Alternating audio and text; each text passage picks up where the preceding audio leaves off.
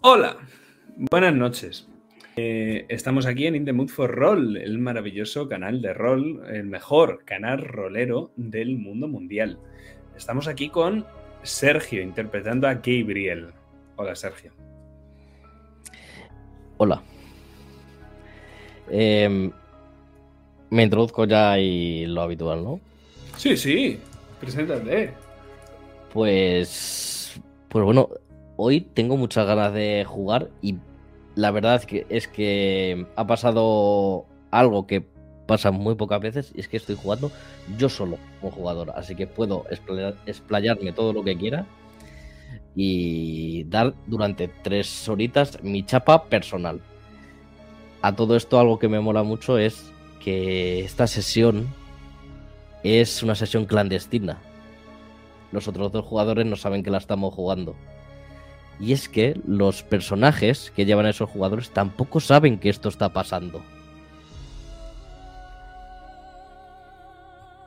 Es el metarroll al cuadrado.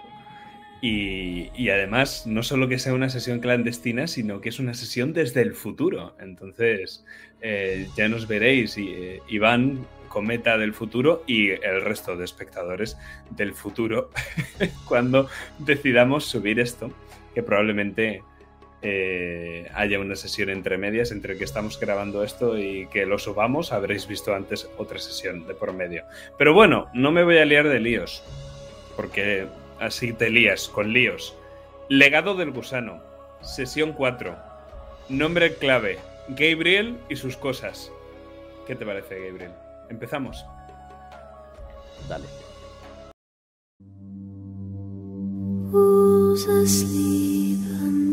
The trees.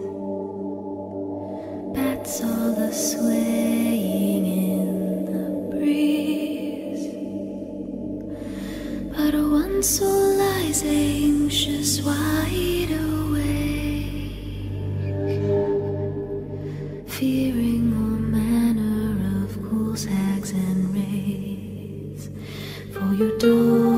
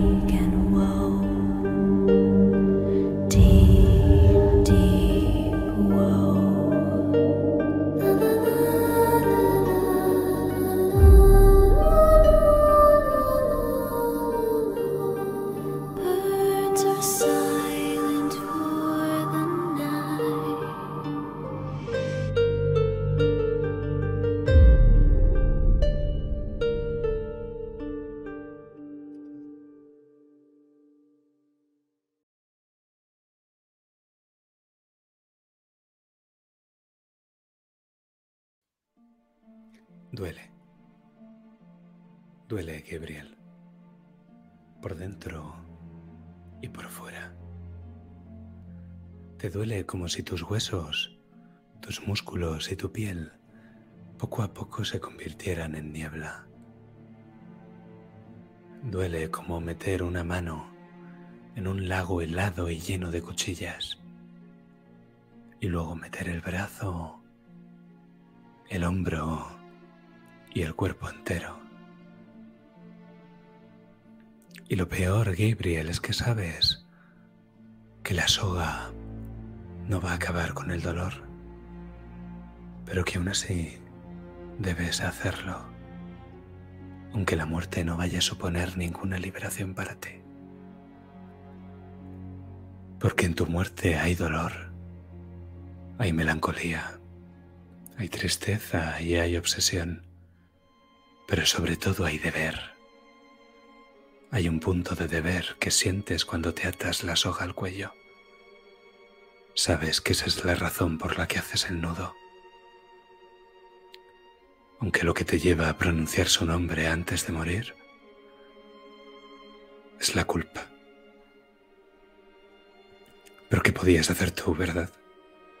El destino es inevitable. Y no hay nada que un vivo pueda hacer para cambiarlo.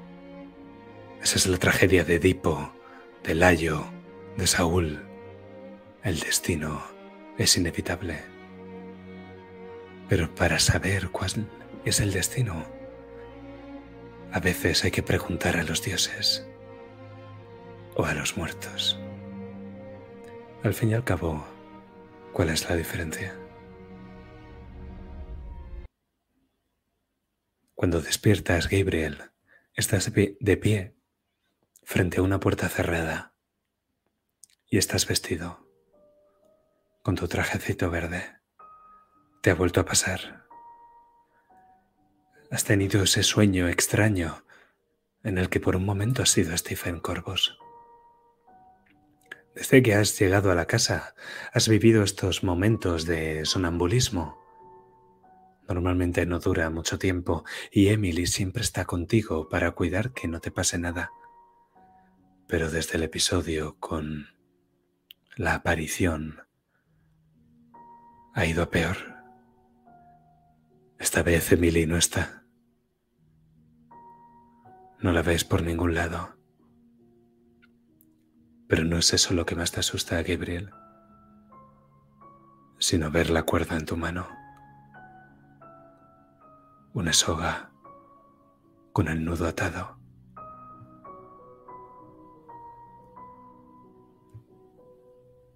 ¿Qué haces?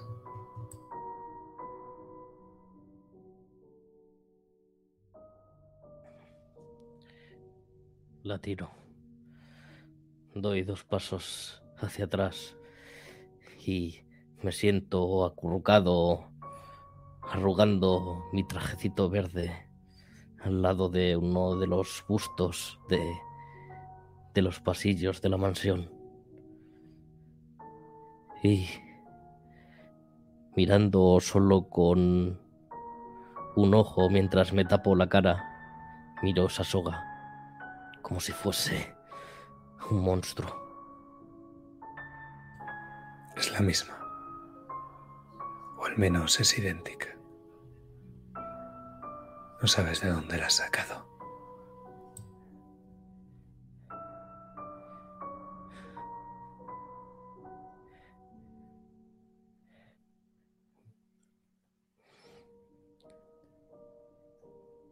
Miro en todas direcciones.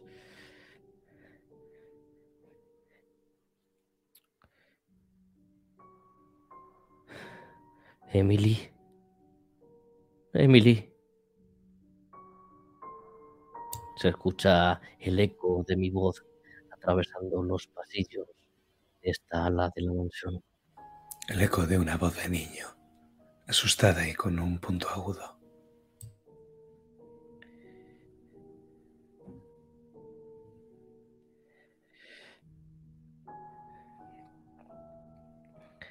Gabriel traga saliva. Se masajea el cuero cabelludo y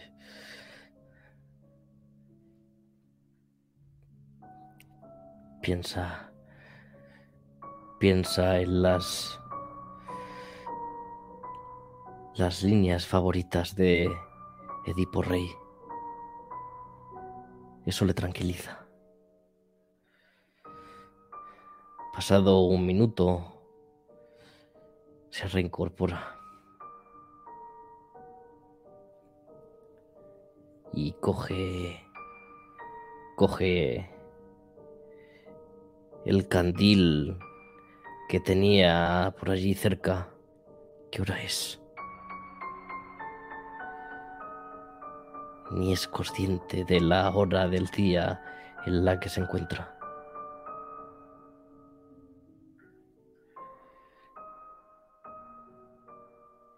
y con una temblorosa mano pequeña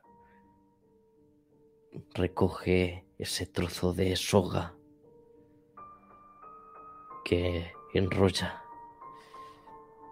y cuando la toca siente como si estuviese tocando a Stephen otra vez. ese desasosiego, ese frío, esa tremenda sensación de angustia y tristeza. Ay de mí, infortunado.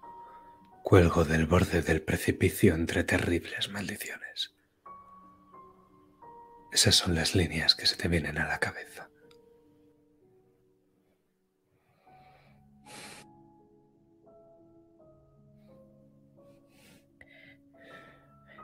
Gabriel zarandea la cabeza y trata de ubicarse y echa a andar. Quiere enterrar en algún cajón esta soga y dejar de sentir esto. No son sus sentimientos, son los de Stephen. Que como una lanza están atravesando su corazón estos días. Y no puede hacer nada para evitarlo.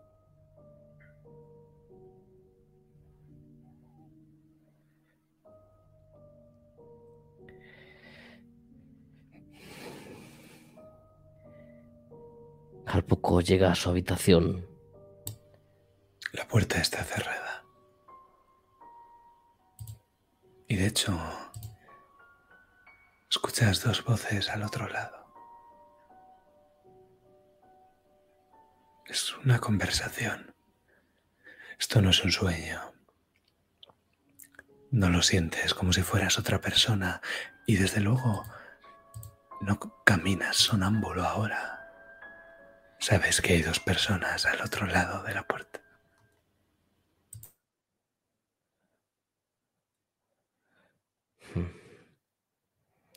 Gabriel, Gabriel pone un gesto extrañado y acerca su pequeño rostro a ese gran portón, intentando agudizar el oído a esas dos personas que están en su habitación. Escuchas la voz de Emily. Es clara. La conoces desde que naciste. La reconocerías en cualquier lugar. Y luego hay otra voz que le contesta. Le habla. Es una voz más tenue, con un timbre distinto. Apenas habla entre susurros pero parece la voz de una mujer.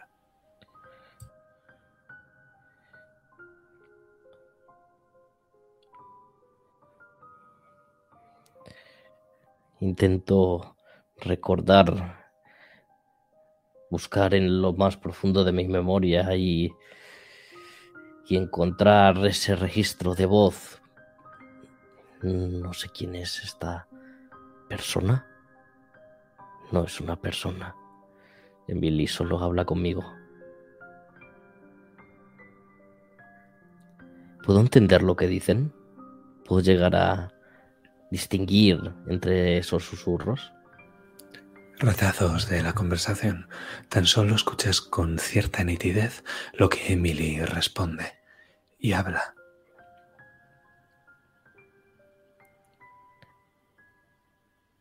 Hasta que la escuchas reír a Emily.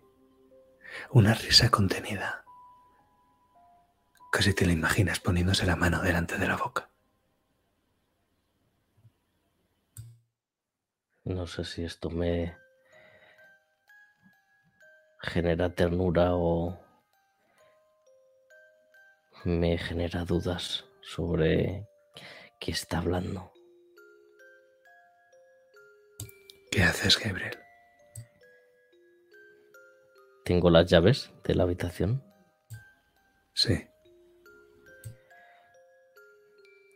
Pues echo mano a ese manojo de llaves con un cuidado extremo y voy a introducir la llave en la puerta y con un rápido movimiento abrirla de golpe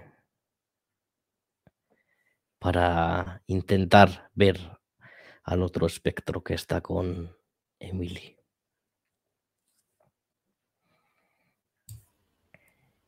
Pero lo que ves es como una silla se retira de golpe un poco, no mucho.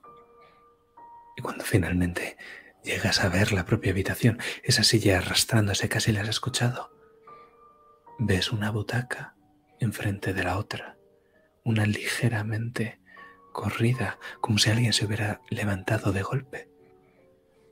Pero solo está Emily. Gabriel, Gabriel, ¿por qué pones esa cara? Vemos a Gabriel asomarse por esa puerta andando hacia el interior de la habitación mientras se recoloca ese trajecito verde que lleva siempre. Solo he tenido otro de esos sueños. Otro horrible sueño. Pero Gabriel, no es de noche. ¿Qué, qué haces durmiendo ahora? Deberías es? estar... ¿Qué hora es? No lo sé, pero todavía está alto el sol.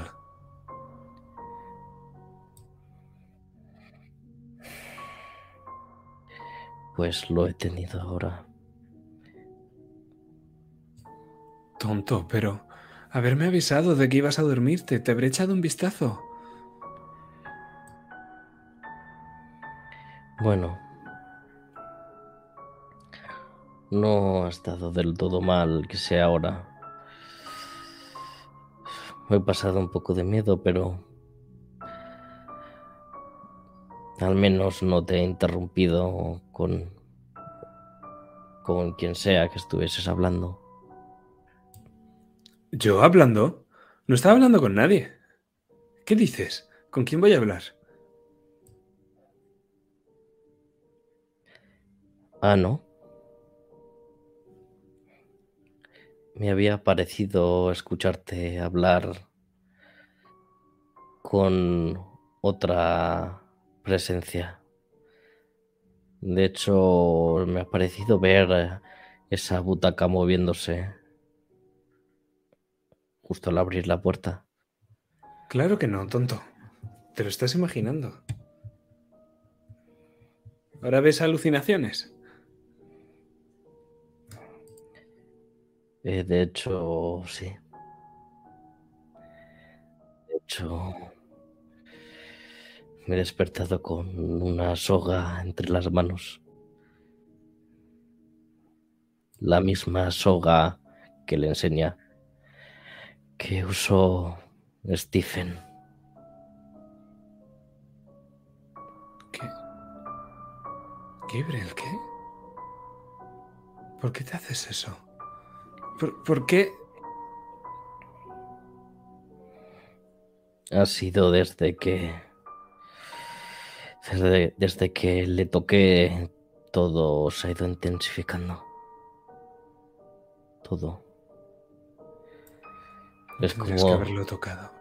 es como si sintiese el frío corazón de Stephen dentro de mí. Como se apaga ese gelido.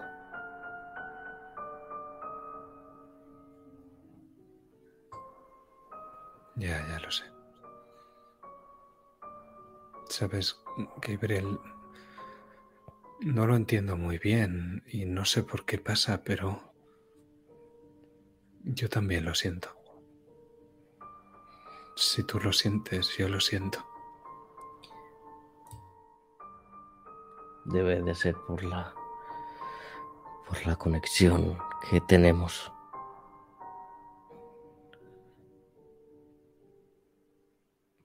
Si tienes algún pensamiento, aunque no estés conmigo, lo percibo. Si me quieres decir algo o si estás en peligro.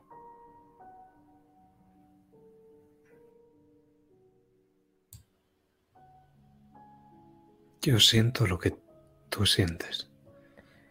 Gabriel se acerca a Emily y mientras se está acabando de decir eso, eh, la abraza y realmente Gabriel queda a la altura de, del pecho de, de Billy. Es un niño de 12 años, pero aún así es un poco bajito. Y entierra sus sonrosadas mejillas en el vestido negro de, de su hermana. Te necesitaba, Emily. Estoy aquí. Ahora estoy aquí.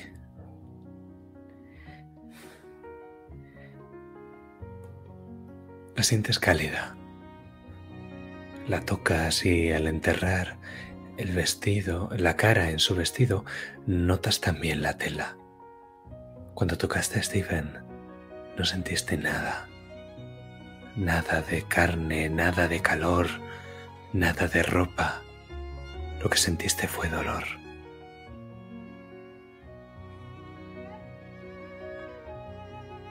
Escúchame, Gabriel, eres lo más importante para mí. Tú, junto con Arthur, eh, sois lo más importante. Y lo único que tengo. Tú puedes hacerte daño y no quiero que te lo hagas. Yo te intento cuidar y te intento vigilar siempre, pero... Pero... mm, Quizá no pueda estar siempre, hermanito.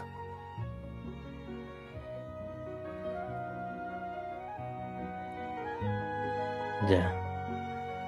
Sé que es difícil.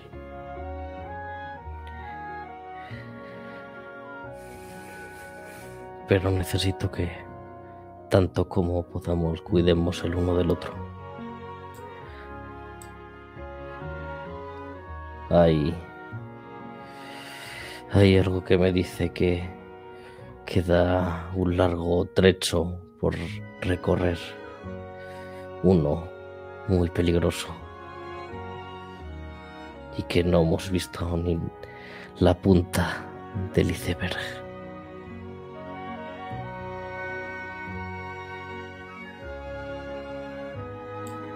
Ya.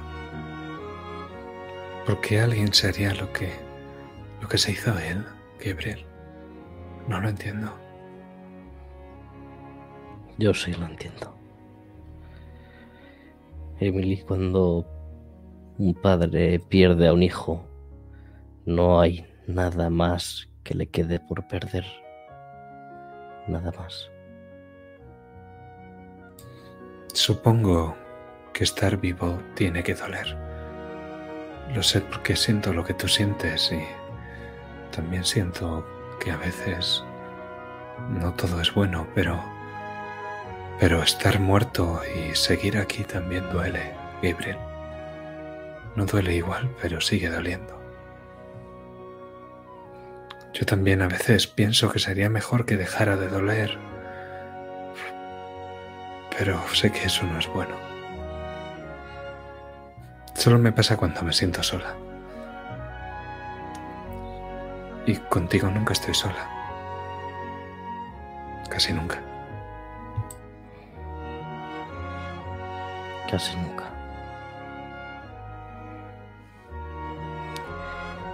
Pero... Le mira directamente a los ojos. Gabriel desentierra la cara de ese vestido negro. Porque contigo es diferente. ¿Por qué tenemos esta conexión? ¿Por qué puedo tocarte y sentirte como una persona real? Quiero decir, como una persona viva. Te he entendido.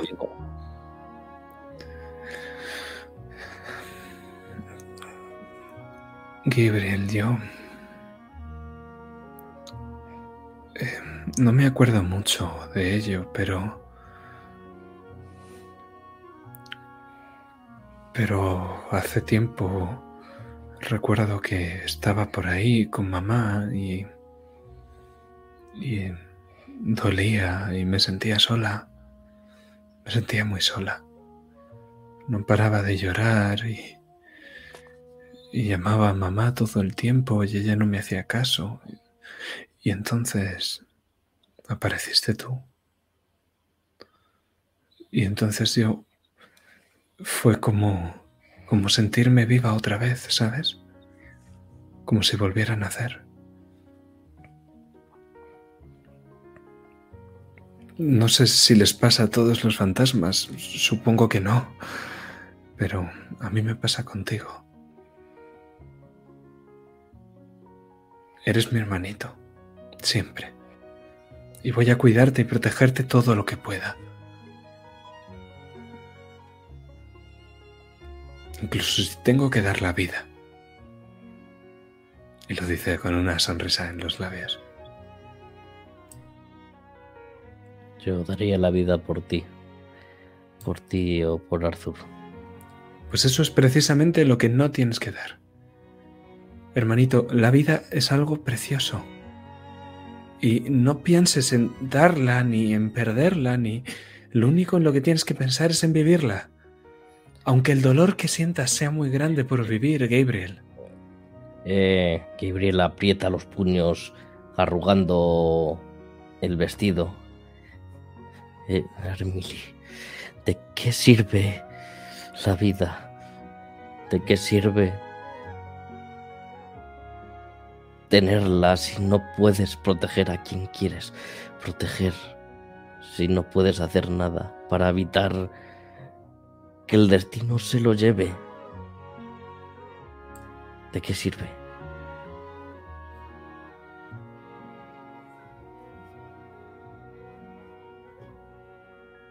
Sí que sirve, Gabriel. Puede que sientas que no puedes hacer nada, pero... Pero sí que puedes. No me preguntes cómo lo sé porque sencillamente lo sé. Soy tu hermana mayor y yo sé esas cosas, ¿vale? Realmente no sé qué haría sin ti. Y Gabriel vuelve a abrazar a su hermana. Y pasados unos segundos, eh, fundiéndose en un tierno abrazo, la suelta y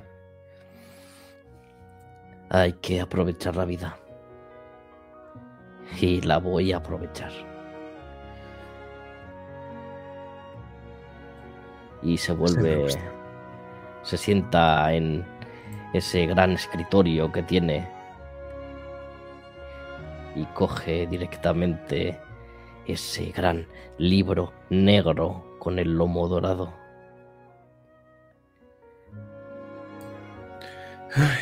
así es como va a aprovechar la vida.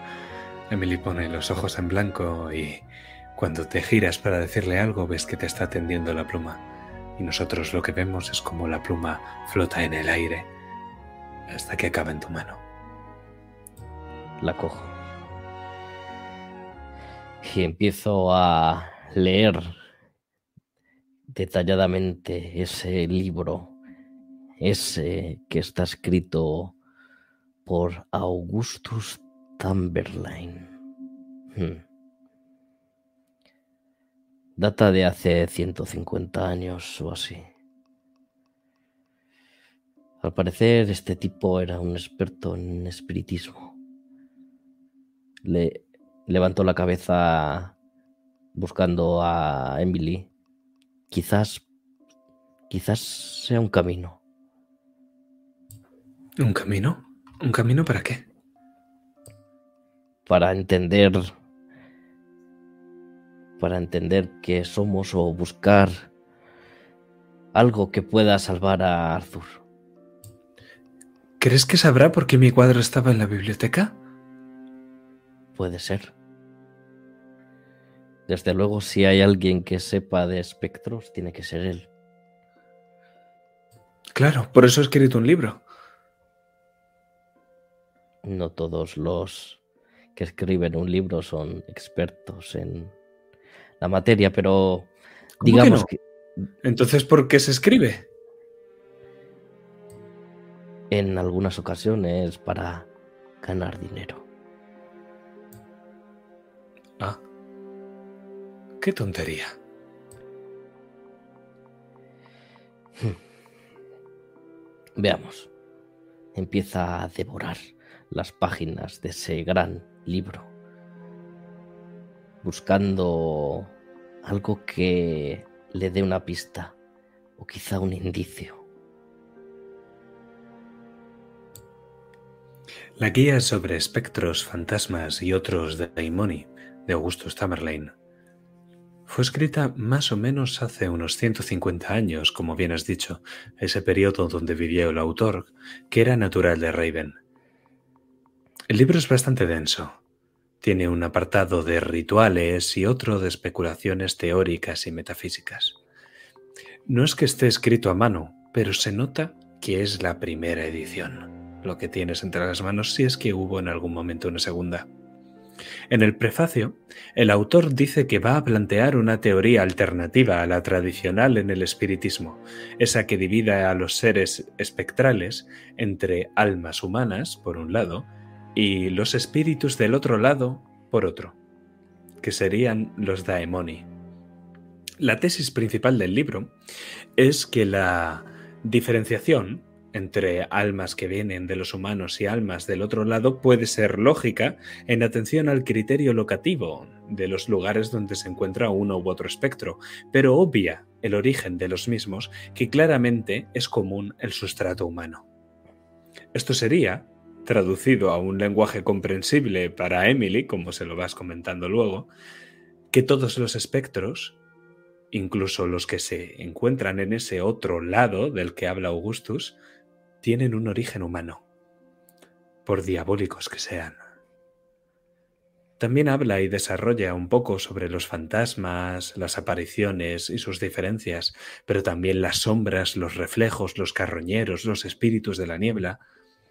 Ahora mismo yo entiendo que estás leyendo en diagonal las partes más importantes, lo que más te interesa del propio Augustus, pero que sepas que este libro es muy denso y tiene muchísima información. Si en algún momento quisieras hacer una consulta concreta, tendrías que acudir al libro, leerlo, y yo te lo diría, claro. Pero lo más interesante de todo resulta, más o menos por el centro del propio libro, un ritual descrito. Un ritual de invocación de la propia alma del autor.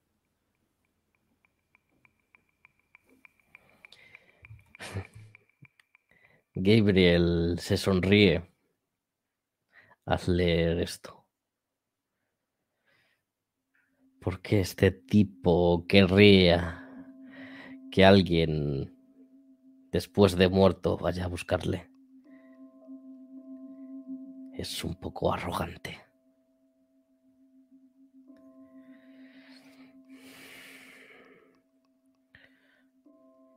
Pero quizás este tipo, este espectro, sea lo que necesite.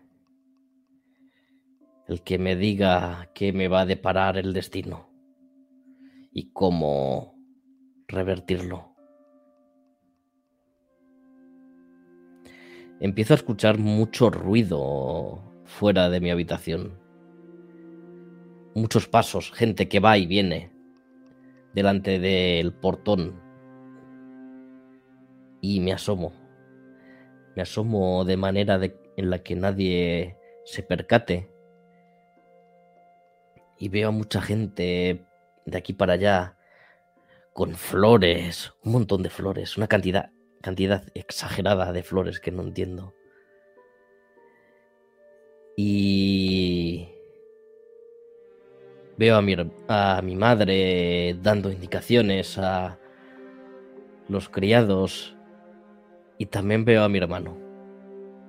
Y sonrío. Lo veo delante de, del espejo del salón de los Corbus, eh, colocándose el traje, perfumándose. Sé perfectamente a quién espera. Y cierro la puerta Y me giro a Emily. Va a ser hoy. Pero, ¿hoy? Está, de- está decidido. Venga, No, no sé si me gusta que decidas las cosas sin mí. Dice mientras se alisa el vestido y te sigue. Em, Gabriel coge una pequeña mochilita de cuero marrón que tiene y empieza a meter algunos libros. ¿Para qué? Ni él lo sabe.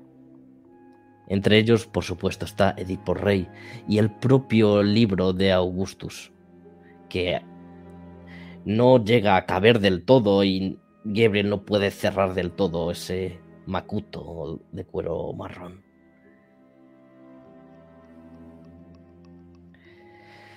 Listo. ¿No quieres que lo lleve yo? Tranquila, puedo. Ya me estoy haciendo un, un hombre.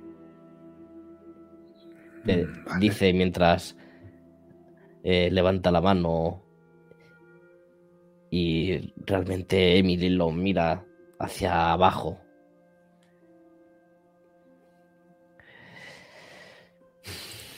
Mm, Pero ¿cómo vamos a salir de aquí? Eh, no lo sé. Yo puedo atravesar paredes, ¿tú? No, eso no va a funcionar conmigo. Aunque mientras pienso eso, hay algo que quiero hacer antes. ¿Pero vas a salir ya? Hmm. Quizás mejor esperar un momento a que estén todos con la fiesta y, en fin, no presten atención a lo que el jovencito Corvus hace. Quizás sea mejor idea. Hmm. Y vemos como Gabriel se vuelve a sentar y ojea algunos libros y pasan unas horas. Hasta que empieza a escuchar como todos los invitados de la dichosa fiesta de su madre llegan y empiezan a llenar el gran salón de los Corvus. En ese momento abre sigilosamente el portón y sale.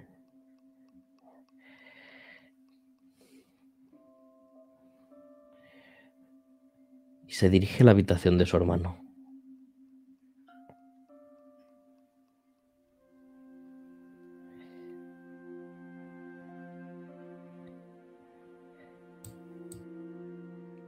Y cuando está delante de la puerta, intenta escuchar si hay alguien dentro y cuando se asegura de que no es así, entra sigilosamente. Y lo primero que ve es un gran espejo.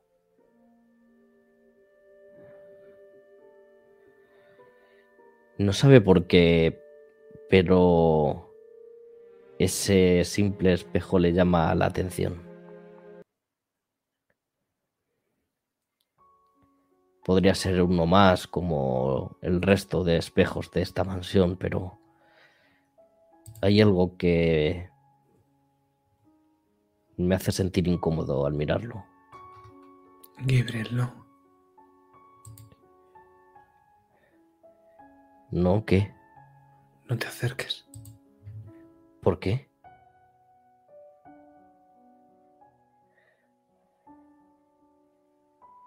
Sé, pero no es bueno.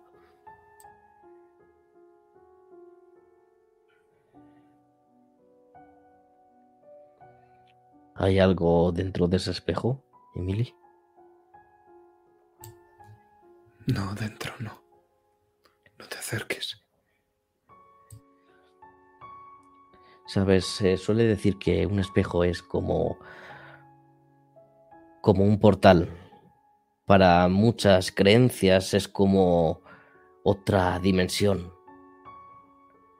algo que está fuera del plano de los vivos. Quizás sea una especie de puerta para algún espectro. ¿Es eso? Emily levanta un poco la cabeza. Y hay un pequeño fragmento de cristal que no, que no está tapado por la lona. Y puedes ver cómo Emily lleva su mano para ver si logra reflejarse con el espejo. Pero te fijas en que no lo hace. Que el espejo no devuelve ningún reflejo de Emily.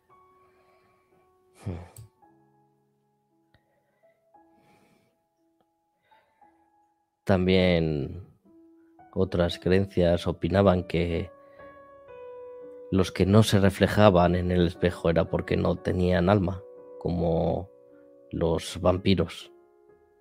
Aunque no creo que este sea el caso. Los vampiros no existen, Gabriel. No seas tonto. No ha sido una afirmación, solo datos. Hmm. Eh, vemos como Gabriel saca un trocito de papel del abrigo y lo va a dejar debajo del colchón de Arthur. Y mira la cama de su y se dice a sí mismo algo que escucha Emily.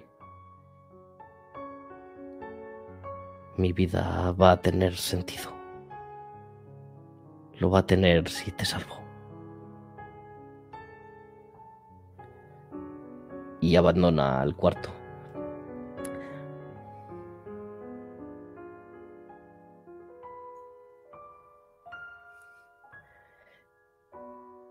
Bien, pues se va a retirar a su habitación otra vez y en la habitación de Gabriel hay un gran ventanal redondo y él estira la mano y lo abre.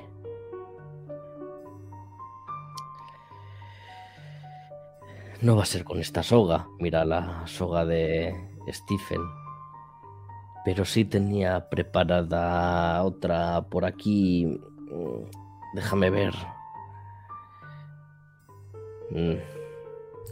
Bueno, quizás podamos hacer lo de las sábanas. Si atamos unas cuantas, eso será suficiente. Emily te mira y enarca una ceja rubia. Esto es un giro. Toda la escena de el salir de la casa y llegar a tu destino va a estar movida por este giro. Entonces, te digo, va a ser un único dado de niebla. La amenaza que tienes es múltiple. Puede ser que acabes perdiéndote en el camino, por ejemplo. Sería la amenaza principal. El que saque esta tirada determinará quién tiene la autoridad narrativa.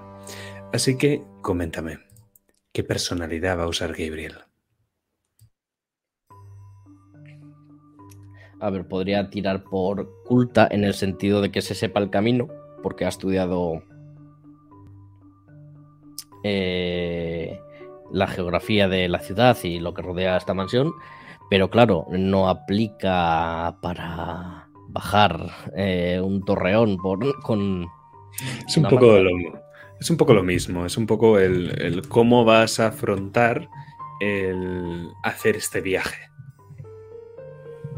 ¿No? Si, si has usado oculto, pues sabes que la cuerda de triple nudo es la que mejor aguanta tu peso. Bueno, pues si me, si me lo compras yo, encantado. sí, venga, sí, eso sí. Total, no lo voy a sacar. Muy bien, pues tenemos la personalidad y la tendencia la tendencia que es meterse donde no le llaman, que de hecho es lo que justo va a hacer. Aunque no sé si aquí, en este punto, o más adelante. Yo creo que en este punto todavía no. Vale, pues entonces con un 3 dados. Eh, ayudas no tienes y no tienes ningún personaje Corvus que colabore contigo. Así que sí, parece que van a ser tres dados. Contra uno. Muy bien. Eso es un giro favorable, así que la autoridad narrativa es todo tuya.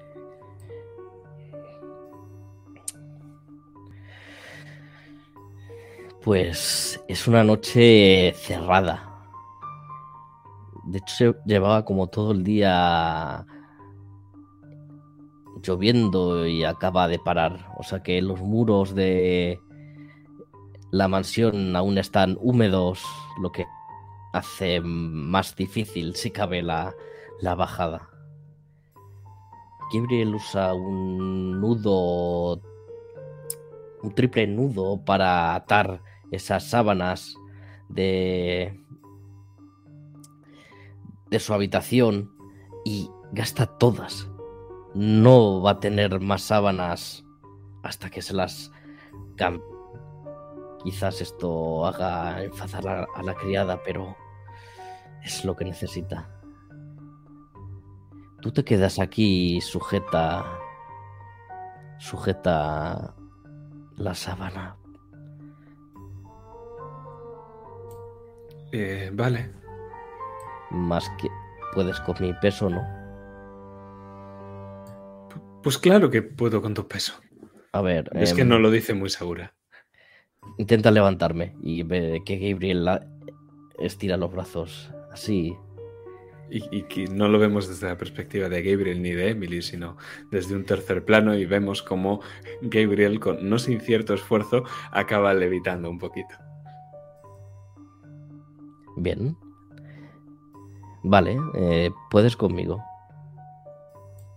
Sí. sí. Oye, no sabía que los fantasmas nos conchábamos. Eh, no, yo tampoco. Mm, me lo apunto. Vale. Tú sujétala. Apóyate en el marco de la ventana y yo bajo. Vale. Y vemos como Gabriel se coloca encima del marco de la ventana con la oscuridad y el paisaje oscuro a la luz de la luna detrás. Y empieza a bajar con ese macuto de libros totalmente innecesario detrás. Y de hecho resbala algunas veces, pero se reincorpora. Acaba siendo una bajada y un escape exitoso. Lo que no no hace que no caiga en la cuenta de que se ha dejado la sábana, la hilera de sábanas colgando por el torreón, lo cual hace evidente su escape.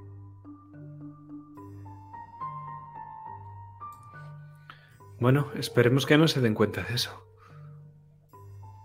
Dice Emily ya a tu lado.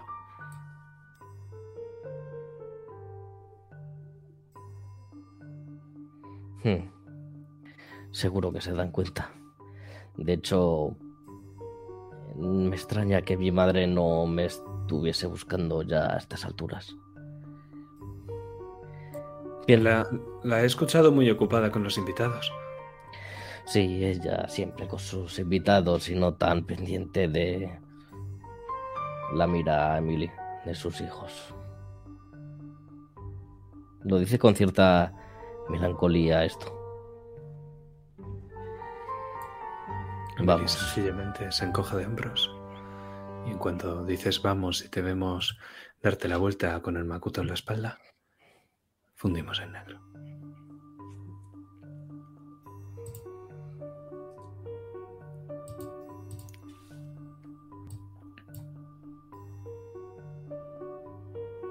Nos vamos a saltar ese camino hasta el cementerio que no nos importa. Hay niebla y oscuridad. ¿Qué fuente de luz llevas, Gabriel? ¿Llevas una vela, una lámpara de gas, un candelabro? En esta ocasión llevo una lámpara de gas.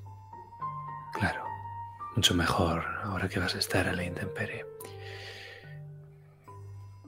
Pues creo que vamos a comenzar este trabajo de campo, porque estudio, todo estudio necesita un poco de trabajo de campo, con un plano que nos muestra el cementerio a la luz de la luna, una luna creciente. Y déjame decirte, Gabriel, que el cementerio no está tan oscuro como te habías imaginado al principio. Aparte de tu lámpara de gas, hay faroles y velas en las lápidas. Dan una luz anaranjada. Es cálida, pero está llena de sombras. La luz de la luna también crea suaves sombras en las cruces que pueblan este suelo sagrado. La luna en su cuarto creciente, que algunos estudiosos denominan mentirosa. Las sombras que crea la luna tampoco parecen del todo reales, Gabriel.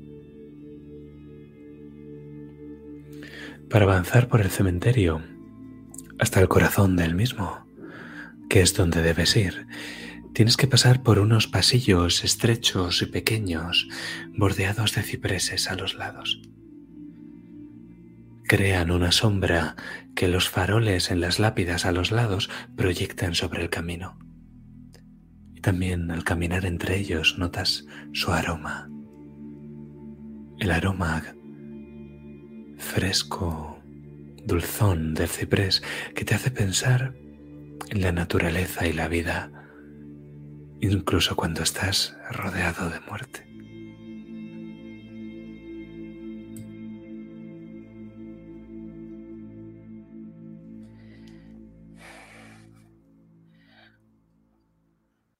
Me giro la cabeza y hablo con con Emily. Los notas, ¿no? No tanto como esperaba. Está lleno de ellos, algo que es de esperar, estando donde estamos. Sí, pero... No sé, pensaba que con concentraciones tan grandes habría más ruido. Pero realmente hay mucho silencio, como si estuvieran dormidos, aunque nosotros no dormimos, o como si no estuvieran aquí.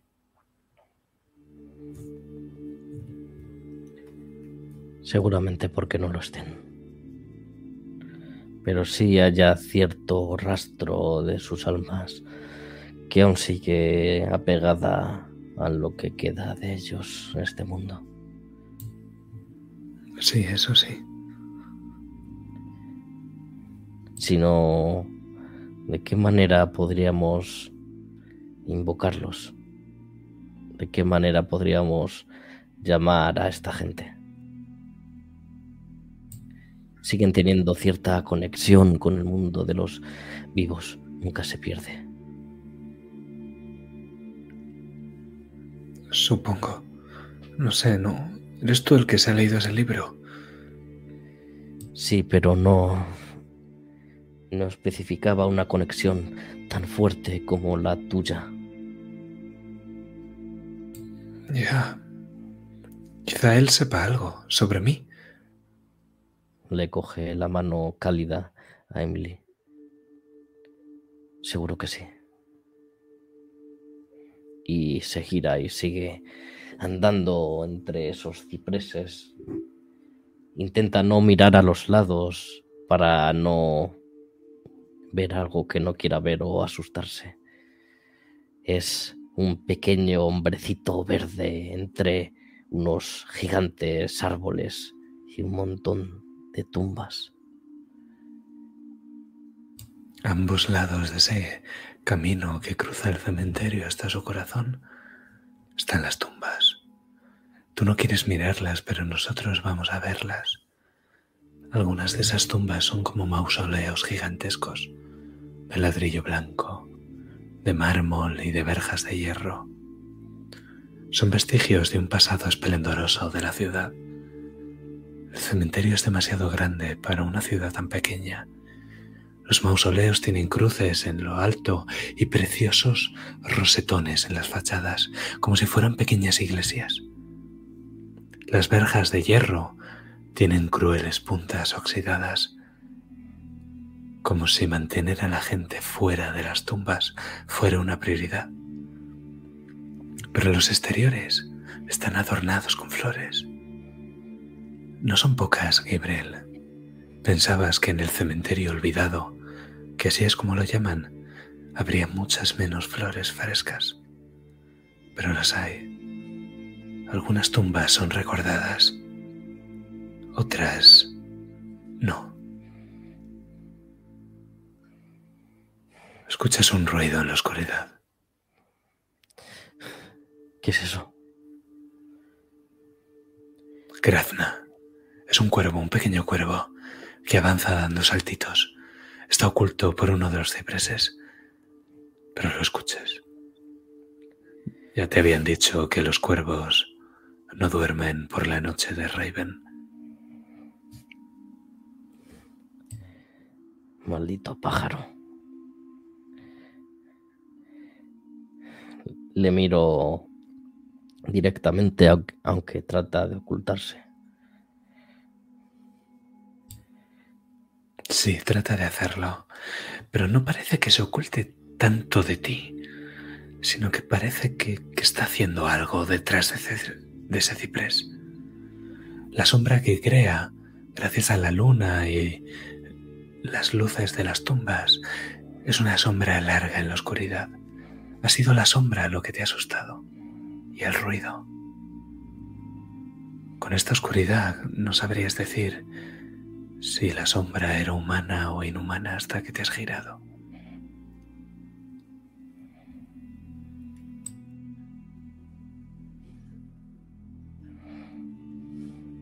Voy a hablarle al sentir esta sombra que se parece tanto a una humana. Voy a intentar hablarle a ese cuervo. Quizás sea una especie de espectro o algo así. ¿Quieres algo de mí? Sí, tú.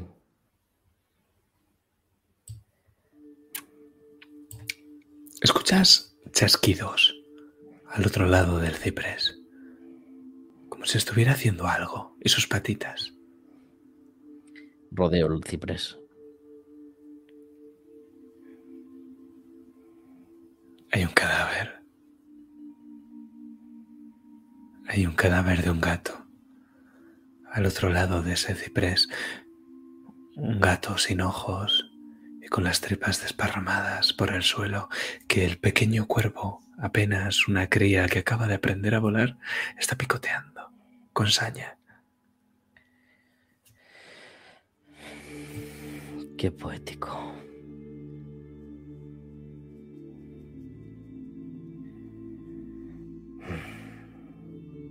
Miro a Emily. No sé por qué tenía entendido que los gatos solo merodeaban por la mansión de los Corbus. Quizás sea un cuento popular. Es donde más hay, creo. Pero... Pero supongo que también hay en otros sitios. No sé. Desde luego en la mansión hay, yo los he visto. Y a veces creo que ellos me ven a mí. De hecho, los egiptos, los egipcios, perdón, creían que estos animales estaban conectados con el más allá, que tenían algo divino.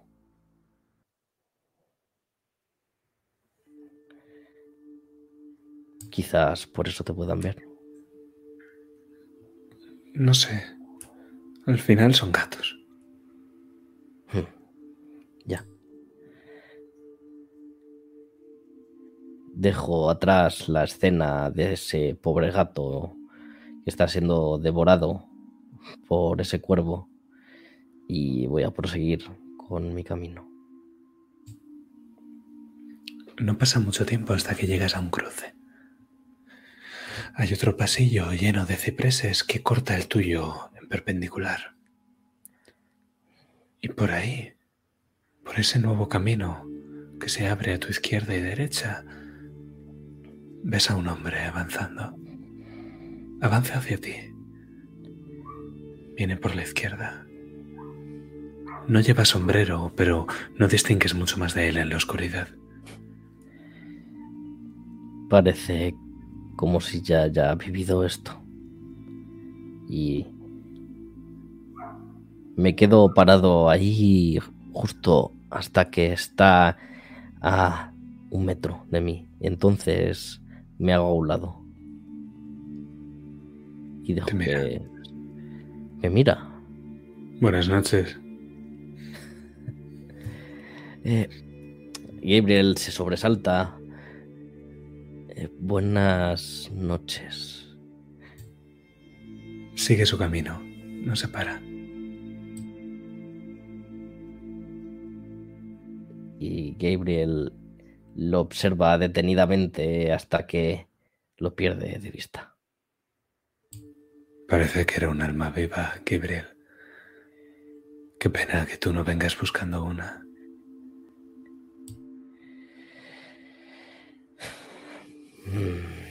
Bueno, supongo que hay otros bichos raros como yo que acuden a estas horas al cementerio. Hmm. ¿Seguimos? Emily te asienten. Y mientras continuáis por el camino de los cipreses que sigue todo recto, te percatas de que coge cierta pendiente. Los árboles parecen más altos ahora y vuelcan sus cuerpos hacia el camino. Los cipreses con su forma alargada tienen sus copas volcadas hacia ti que caminas hacia ellos. Cada vez es más agobiante. Cada vez, conforme te adentras y avanzas por ese camino de recto, cada vez es más claustrofóbico. Ya no hay luces a los lados, Gabriel. Los árboles no te dejan verlas, si es que las hay. Ahí dentro del cementerio, tan profundo, las únicas luces que ves son la luna y tu lámpara de gas. Con la oscuridad de la noche no puedes ver que el camino termine. La luna tiene sus limitaciones también.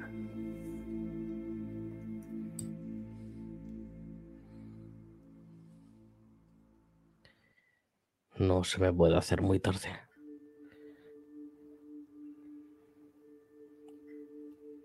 Tengo que volver antes de que amanezca.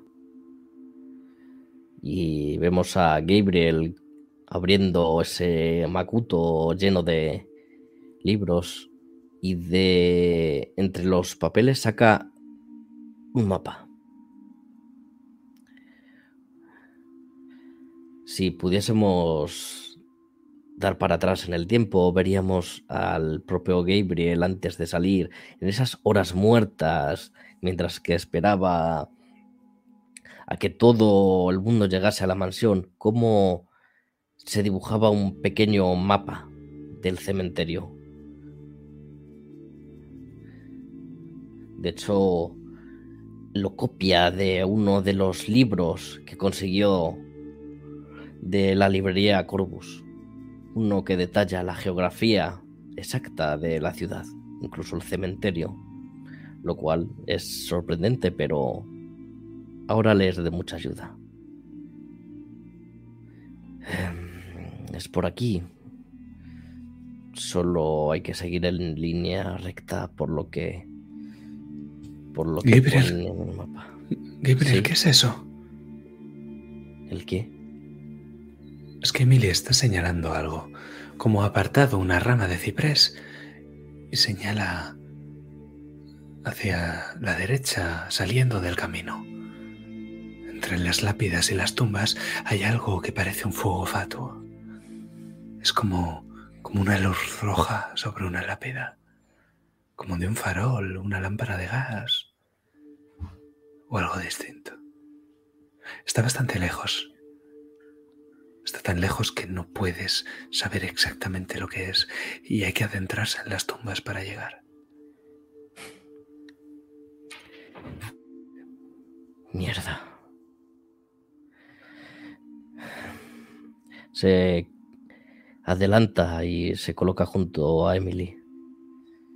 No sé qué es eso exactamente. Yo tampoco. ¿Es una cara? ¿Cara? ¿Ves cómo está chinando mucho los ojos?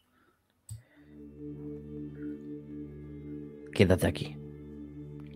Y Gabriel se adelanta y va recto hacia ese fuego. Es complicado el salir del camino. Es posible, pero es muy difícil. Es casi infranqueable porque las lápidas y las tumbas están muy juntas. Tendrías que poner los pies sobre ellas e ir caminando de una a la otra y con el rocío de la noche y la niebla, que no es demasiada en este lugar, se vuelve resbaladizo. Tendrías que tener mucho cuidado si quieres atravesar todas esas lápidas polidas. Y luego, por supuesto, es mucho más sencillo caminar hacia la luz que volver al camino. Mm.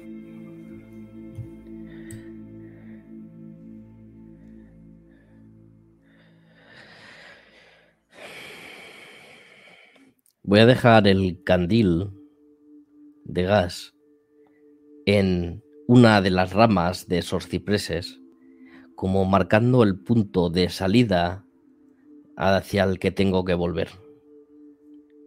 Algo que me sirva como referencia.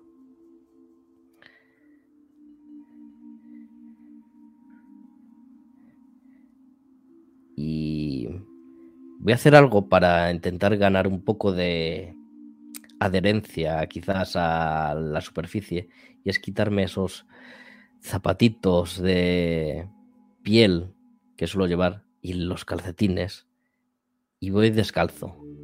Quizás así me resbale menos o es lo que tengo entendido. Desde luego que la suela de unos zapatos de señorito no es lo mejor para andar en terreno mojado.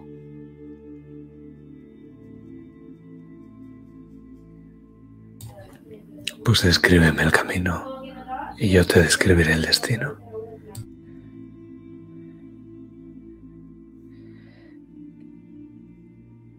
Tengo que escalar esa primera tumba. Y voy saltando de una a otra mientras intento tener eh, fija la referencia del fuego que a veces se pierde entre cruces y estatuas de ángeles o cosas así que pone la gente de Raven en sus lápidas. Pero me tropiezo con algo. Es de papel. Y es... ¿Por qué narices alguien dejaría una Biblia encima de la lápida de su difunto. Y por Samuel 28.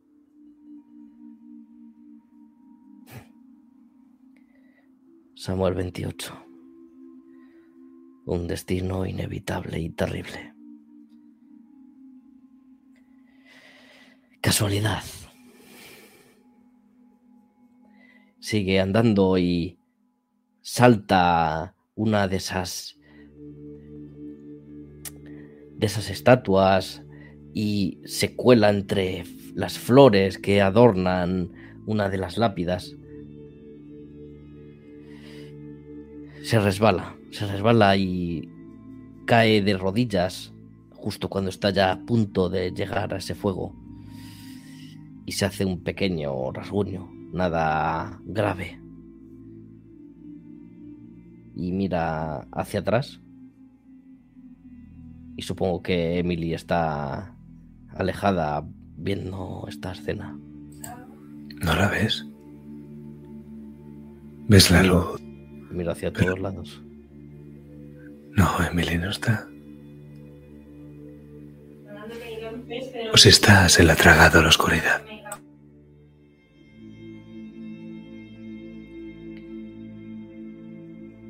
Como he hecho esta mañana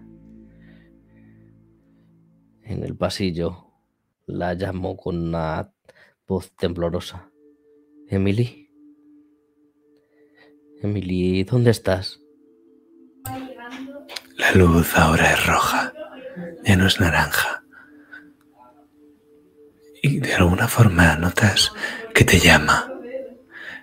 Está proyectando sobre una cruz algo que ahora ves con claridad. Es una cara. Es una cara con ojos, sin nariz y con boca. No parece una cara humana, es grotesca. Son un par de ojos deformes como romboides y una cara sonriente, sin dientes. Está cerca, Gabriel. Te queda poco. Me quiero aproximar lo suficiente como para ver el nombre de la lápida sobre la que está flotando.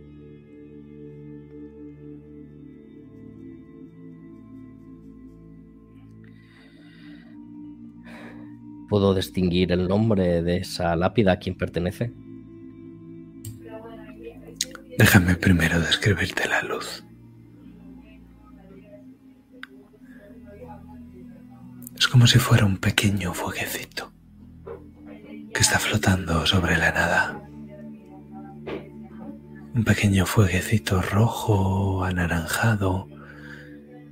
Y realmente esa cara que se ve es un efecto óptico que hacen las verjas del mausoleo y la luz de la luna. Pero está claro que ese pequeño fueguecito flota sobre la nada y eso no es natural. No sabes lo que es, pero sabes que no es natural. Me acerco a él hasta que lo tengo a un metro. Saco un cuadernito que tengo para apuntarme las cosas cuando hago exploraciones de campo, como, como apunté lo que me lo poco que me dijo el doctor Smith.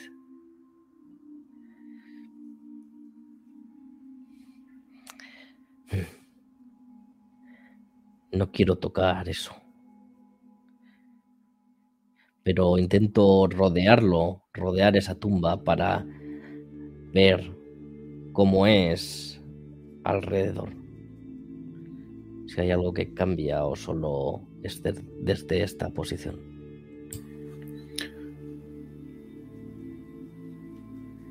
No ves nada que cambie, pero tampoco puedes dar la vuelta completa porque enseguida te topas con un mausoleo, uno de estos mausoleos grandes, del que debe de ser una de las familias más importantes de Raven, o al menos lo fue en el pasado. Y es que la pequeña tumba sobre la que está este foguecito, no ves un nombre claro.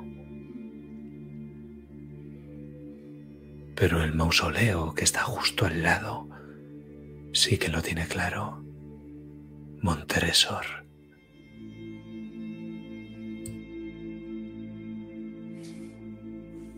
Montresor. Repaso mentalmente las familias importantes de Riven. Montresor. No sabes qué era en el pasado, pero Conoces a un Montresor actual. Es un personaje público. Es el sheriff de Riven.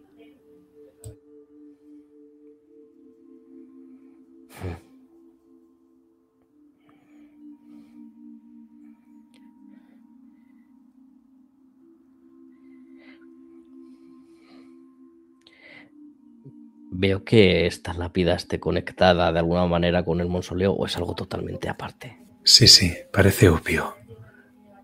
Parece obvio que están conectados, pero es como si en esta lápida no se hubiera querido poner el nombre. Y está fuera del mausoleo. Están conectadas, pero está fuera. No lo entiendes.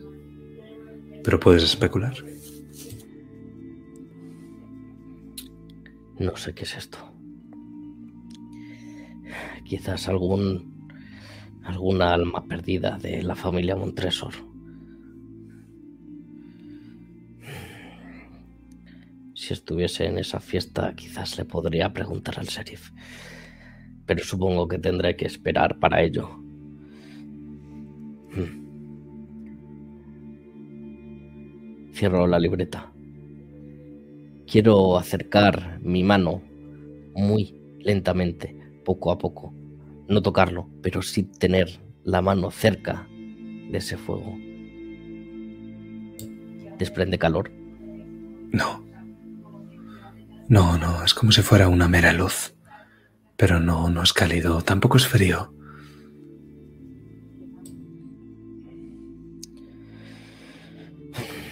Supongo que es algo más parecido a Stephen. A una aparición. Pero quizás sobre esto me sepa decir mejor a quien se supone que he venido a ver.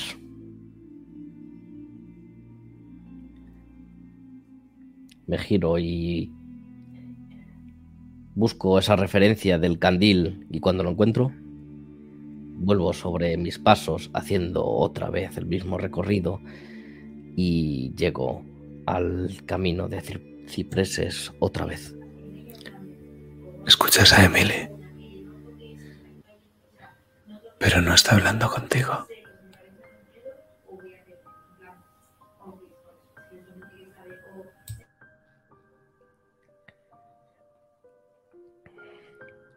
¿De dónde viene la voz? Es del camino, pero un poco más allá. Se han ocultado entre los cipreses. Si tú te has ido hacia el lado derecho del cementerio, adentrándote en las tumbas para buscar la luz, ellas están en los cipreses que bordean el camino del lado izquierdo. Y sí, ellas, porque apenas la escuchas, es un susurro muy quedo, pero está claro que es la misma voz de antes.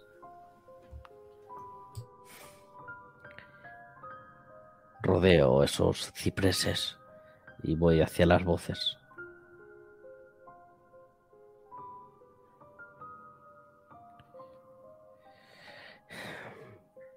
Emily. Emily. Gabriel, ¿te has vuelto? ¿Qué era? ¿Qué era esa luz? No lo sé exactamente.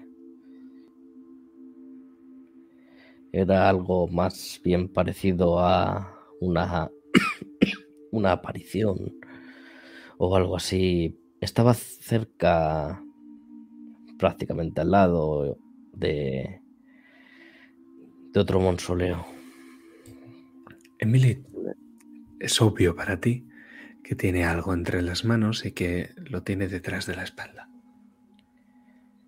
Notas que le has pillado sorprendida. Intento ladear la cabeza para atisbar qué tiene detrás. Ella abre muchos los ojos y se mueve a su vez. Emily. Gabriel. Enséñame lo que tienes ahí. No es nada, no es nada importante, solo una cosa que he cogido y que se me ha olvidado dejar en su sitio. Cuando lleguemos a casa lo dejo y ya está, no pasa nada. ¿Qué es? Que no, no, es nada, no pasa nada. ¿Confías en mí? Claro que confío en ti. Entonces, enséñamelo. Es una tontería, Gabriel. Se saca las manos de detrás de la espalda y te enseña una pieza blanca de ajedrez. Un alfil. ¿Por qué tienes esto? Nada, que lo he cogido sin darme cuenta. Es como un... Es como cuando estás nervioso y coges algo.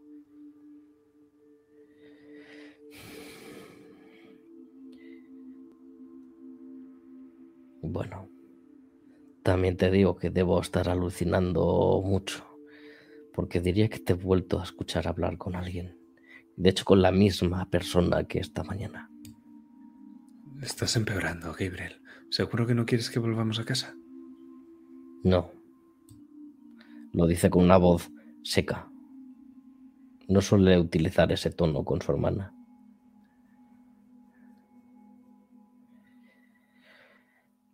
No hasta que encontremos lo que hemos venido a buscar. Sigue. Sigamos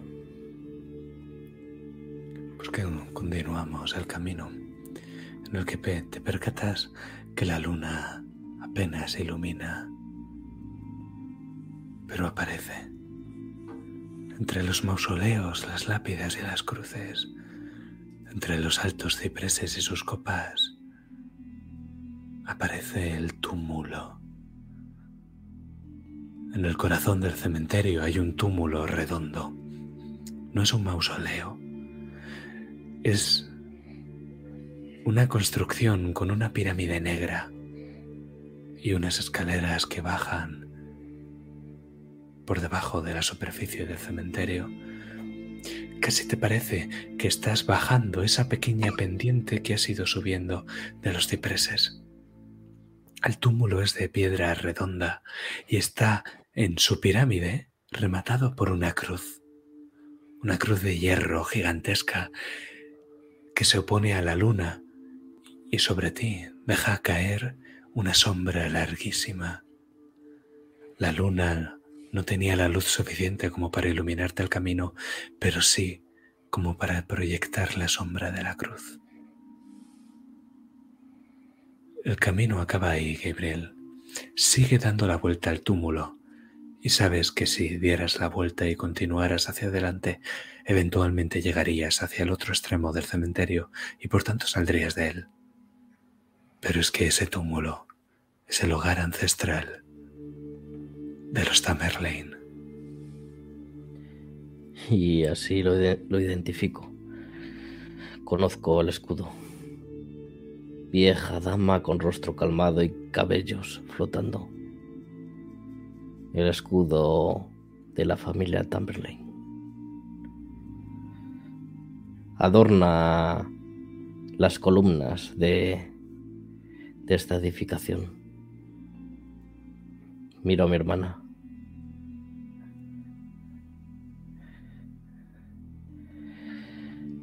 ¿Qué es aquí?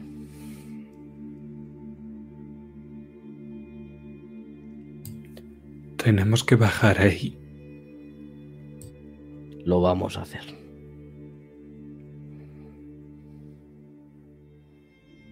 O si no, puedes quedarte aquí. Quizás hagas algún amigo. No, bajo contigo. Hmm. Y Gabriel se gira como si fuese un niño medio enrabietado y baja esas grandes escaleras y a veces tiene que poner primero el pie y luego apoyarlo porque los escalones son muy altos y tiene miedo de caerse. Los escalones son altos, pero el techo es bajo. Hay telarañas. Hace mucho tiempo que nadie baja por aquí. ¿No ves a los arácnidos, pero sí que sientes las telarañas en tu pelo, aunque eres tan bajito. Dime, Gabriel, ¿eres aprensivo?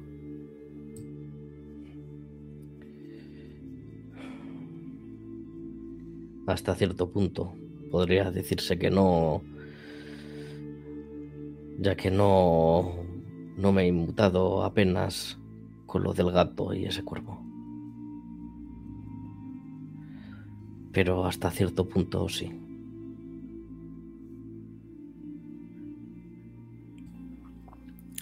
No son muchas escaleras, esos gigantescos escalones que casi tienes que saltar. Y la tumba parece mucho más grande por dentro que por fuera. La única forma de salir es subiendo las escaleras que ahora quedan en tu espalda. Pero igual que el exterior, el interior del túmulo también es redondo. Si vas con tu lámpara de gas y le das algo de luz, podrías leer unas inscripciones que están haciendo una circunferencia en, el, en las paredes de la cara interior del túmulo. Es tan grande este lugar que parece que se traga la luz, que la devora. Además de estas inscripciones que hay en la pared circular, en el suelo, distingues lápidas sobre el plano con nombres. No son muchos.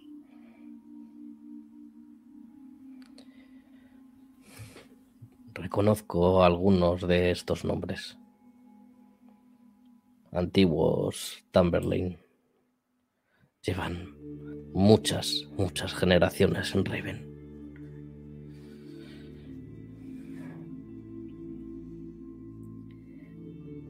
Pero hay uno que busco. Hay uno sobre todos ellos que es el que me interesa.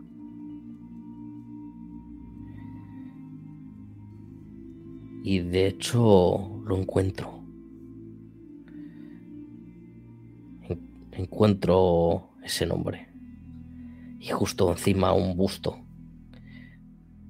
Un busto con la cara de Augustus Tamberlane. Ajado por los años, casi destruido, sin pelo, sin nariz, con una sola oreja. Es un busto muy viejo y lleno de telarañas, pero lo que sí que se ha conservado es su epitafio. Una pequeña inscripción en latín. Solo son cinco palabras. Deum vidi escentemtem de terra. Vi a un Dios que sube desde la tierra. ¿Y sabes de dónde vienen? Samuel 28.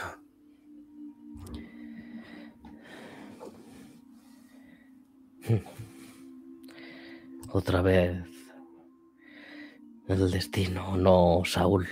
Otra vez el destino.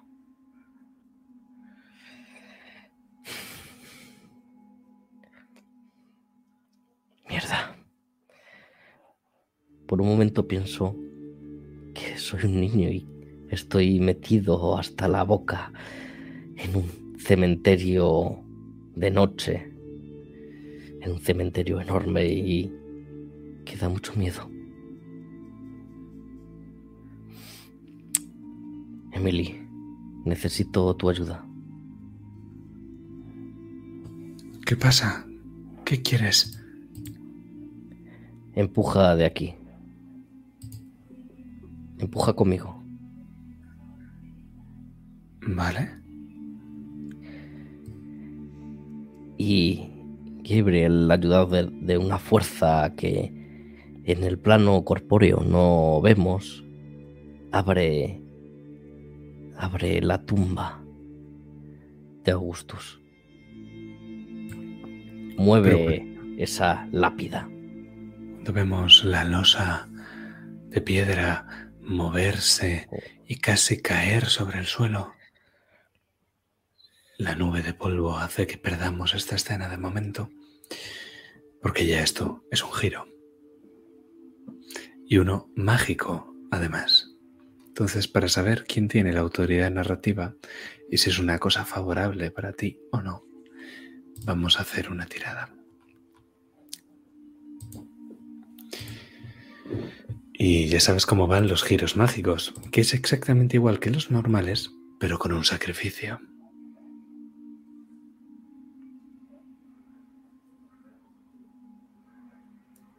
Así que tú me vas a decir, Giver y Corvus, qué es lo que vas a sacrificar.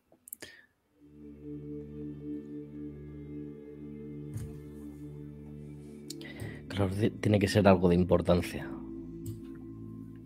Normalmente sí.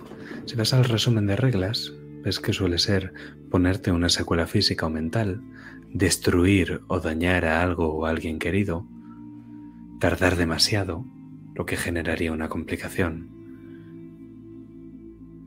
O bueno, que yo haga un giro en contra, pero eso... Me voy a hacer una secuela física. Te vas a hacer daño, ¿de acuerdo? Porque al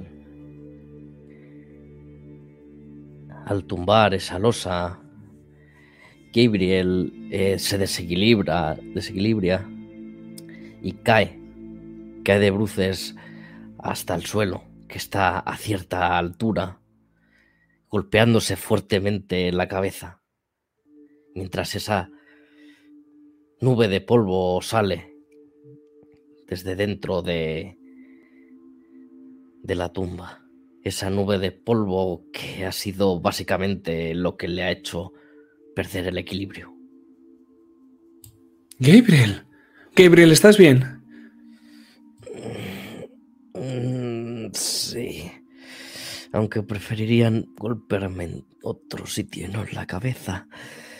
Sí, diría que sí. Pero una cosa buena que tienes. A ver, déjame que te vea eso. ¿Perdón?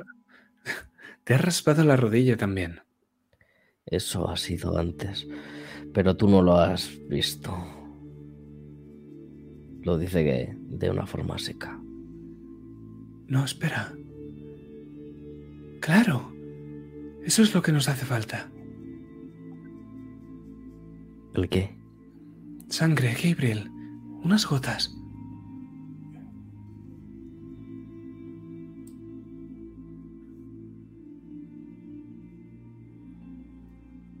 ¿Para qué?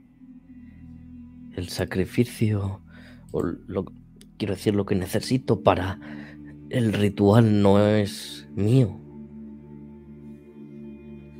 Siempre hay que dar cosas tuyas cuando haces estas cosas.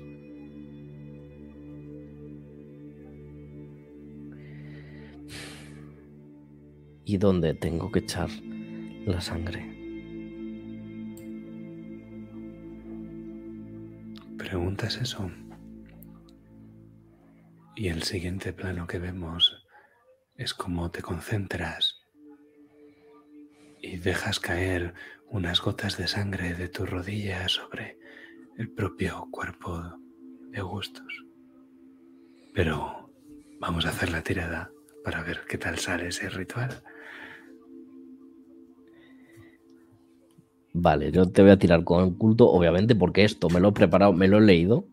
Muy bien, es verdad, te lo has leído, te lo has preparado. Y eh, con mi tendencia, que es meterme donde no me llaman, porque obviamente lo estoy haciendo. esta vez sí, esta vez, esta vez te voy a dejar. No te he dejado antes, ah, esta vez sí. Muy bien, yo solo voy a tirar con un dado de niebla. La amenaza sería más alta si no tuvieras el libro. Pero realmente Tienes un manual de instrucciones, así que la amenaza solo va a ser de un dado de niebla. Y como todavía estamos en el planteamiento, no hay que sumar ningún dado adicional.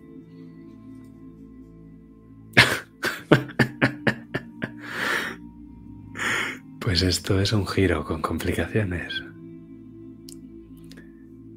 Obviamente no podía salir bien. No te preocupes, lo que vamos a hacer es que tú narres toda esta escena, toda esta invocación, y yo voy a marcar un problema pendiente en esta invocación. Un problema pendiente es un giro latente, es un giro que está ahí, que yo me apunto, pero que no detono de momento. Lo detonaré pues, cuando lo crea necesario, sin que haga falta tirada, porque ya la has fallado. ¿Te parece? Sí. Pues todo tuyo. Nos acercamos desde el suelo a esos pies descalzos de Gabriel que está derramando esa sangre que sale de su rodilla en el cadáver de Augustus. mientras se concentra y hace de su mente un texto en blanco y recita en latín la invocación, la que dictaba el libro.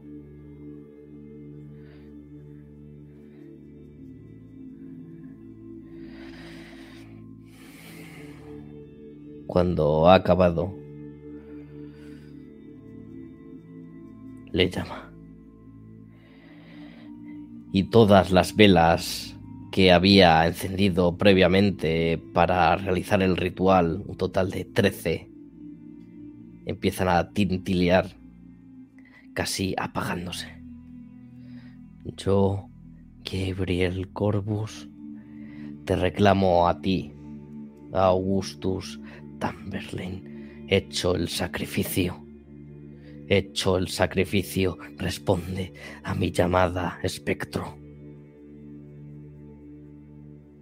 Yo te lo ordeno.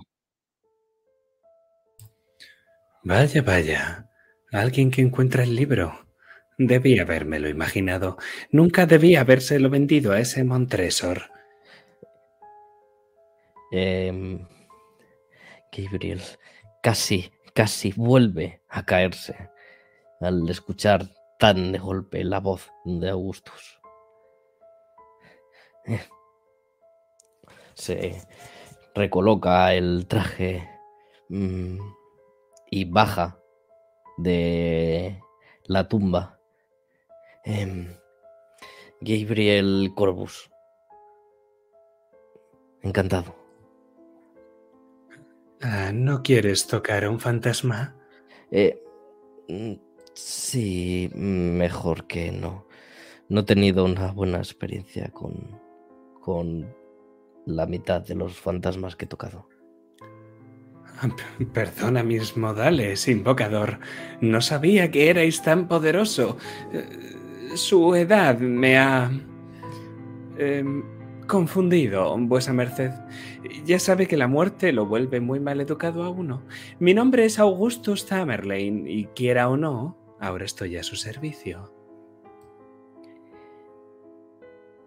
Mm, no creía que fuese a ser fuese a ser tan fácil que accederas, pero Oh, créeme, no hay opción. Ese conjuro está muy bien hecho. Bueno, tú mismo lo dejaste en el libro. Eh, hago muy bien todo lo que me propongo. es un hombre pequeño y flaco. Tiene algo de chepa, unas lentes y una barba de chivo sin bigote. No parece anciano. Tiene que tener más o menos la edad de tu madre, quizá unos años más. Pero lo que más te llama la atención de Augusto Tamerlane es su ropa. Lleva un jubón. Te resulta casi medieval. Y lleva una chaqueta de un color dorado muy brillante. Solo en cuadros y en libros has visto ropa semejante. Es como ropa de otra época. Lo cual es normal teniendo en cuenta que este hombre vivió hace 150 años, piensa Gabriel. Pero por bien que hiciera las cosas y por bien que las siga haciendo, mi sabiduría está a tu disposición, invocador. Mm, Has mencionado a ese... ese... ¿Montresor? Mo- Montresor. ¿Qué le pasó? Un desagradecido. ¿Sigue siendo el alcalde de Raven? Bueno, su familia. Es el... Supongo que su ancestro es el sheriff de Raven. Su ancestro es el sheriff de Raven. Su ancestro, su, Su descendiente. su descendiente, perdón. Ah, Pero, Es que me ¿en qué año estamos? ¿Cuánto tiempo ha pasado? unos 150 años, Augusto. ¿150? Y te invocó y ¿qué, qué pasó? No, no me invocó, era mi amigo. Estaba muy mal de dinero y le dije que me prestara algo. Me dijo que me prestaría algo si yo le daba mi libro. Y lo hice. Y por eso su alma ahora es una bola de fuego roja que levita encima de su tumba. ¿Qué estás diciendo, invocador? No. Bueno, no lo sé, no he ido. Y puede ser. Si me liberas del círculo. Quizás dejemos eso para más adelante. Le sonrió. Pero ¿sabes algo de bolas de luz flotando encima de tumbas? Hmm. Fuegos fatuos, o así los llama el populacho. Suelen indicar un rastro de energía espiritual. Uno que no se llega a materializar en aparición o fantasma. La energía espiritual podría estar en el otro lado o incluso en el más allá. Pero desde luego no está en este mundo.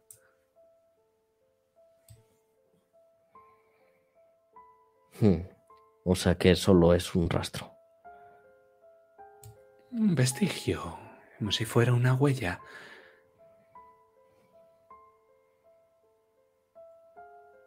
Todavía conserva algo. Podría indicar algo que. de esencia. Eso podría indicar que ese espíritu ha salido de donde estaba o algo así. Eh, puede ser. O que ha estado por ahí. Desde luego no es algo que tenga personalidad ni asomo de apariencia humana. Es como... como una estrella. Como una estrella. Vale. Mm, bueno. Apunta a Gabriel todo lo que dice Augustus. Todo, hasta la última palabra. Siento que no estás solo, invocador. Debéis ser realmente poderosos si habéis logrado atar a uno de los míos. Realmente no lo he hecho yo. Realmente Emily y cuando la llamo, Emily sale de detrás de una tumba en la que estaba escondida. Emily lleva conmigo toda toda mi vida. La escuchaba dentro del vientre de mi madre. Y siempre ha estado conmigo.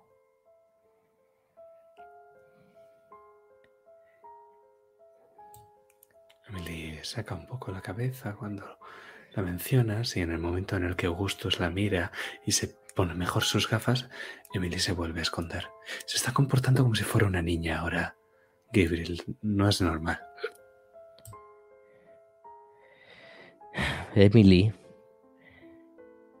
puedes tener un poco de educación y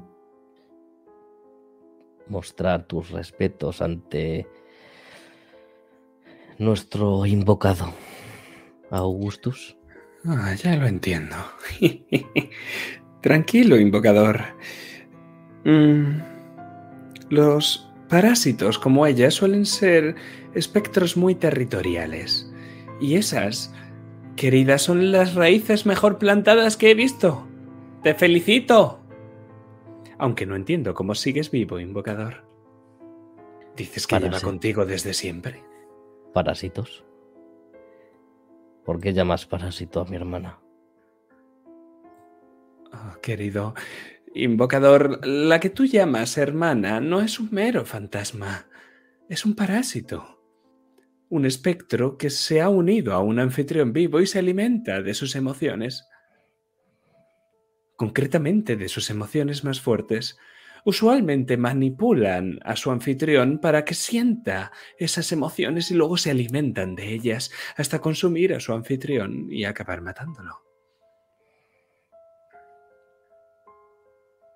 Eso no puede ser verdad. Emily es más que eso. Ah, sabía que nadie me creería, por em- eso no lo escribí en el libro. Emily no es... no se alimenta de mí. Emily. Emily es. ¿Emily siente lo que tú sientes? Sí. Y eso se lo come. Pero es. Es esa sensación cálida, esa sensación de hogar. Cuando todo parece que es oscuro. Ella es la luz. La luz que tengo.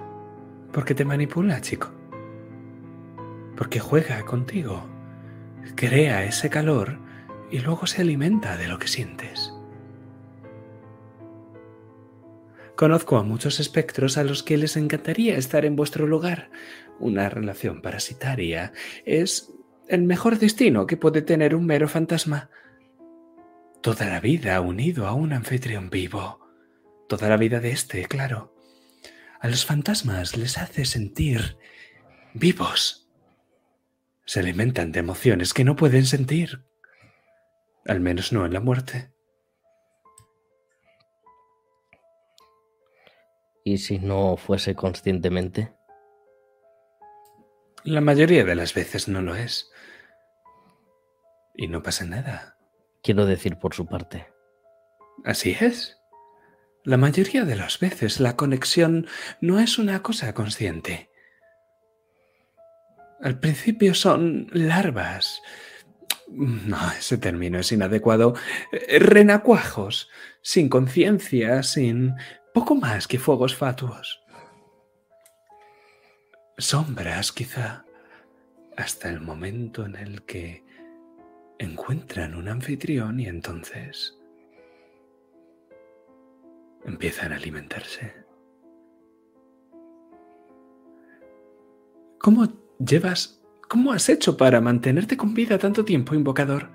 ¿La piedra filosofal? ¿La bendición del rey Midas? ¿Los clavos de Cristo? No he hecho nada.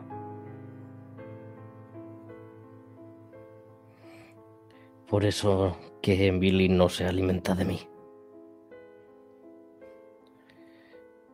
Y si, y si así fuera, dejaría que los siguiera haciendo. No puedo... No puedo separarme de mi hermana. Es lo poco que tengo en este mundo. Augustos. Un destino cruel. Te garantizo que te llevará a la muerte. Sí, como a Saúl. Y mira la lápida de Augustus con esa. Alguien ha entendido la referencia. Cada vez son menos devotos. Interesa tanto el Nuevo Testamento que se olvidan de que lo auténtico, lo genuino y lo mágico está en el Viejo. Bueno, es como novela, digamos que está bien. Poco aunque, para mi gusto. Aunque precisamente para eso te he invocado. Bueno, supongo que ya sé que puede ser Emily, aunque me niegue a aceptar que me vaya a matar o que viva gracias a alimentarse de mí. Pero necesito romper ese destino.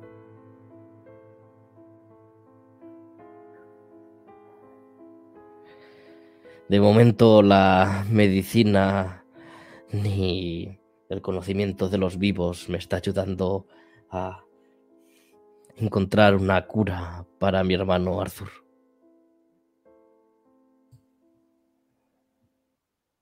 ¿Qué le ocurre? ¿Otro parásito? No. No, pero podría serlo dentro de poco.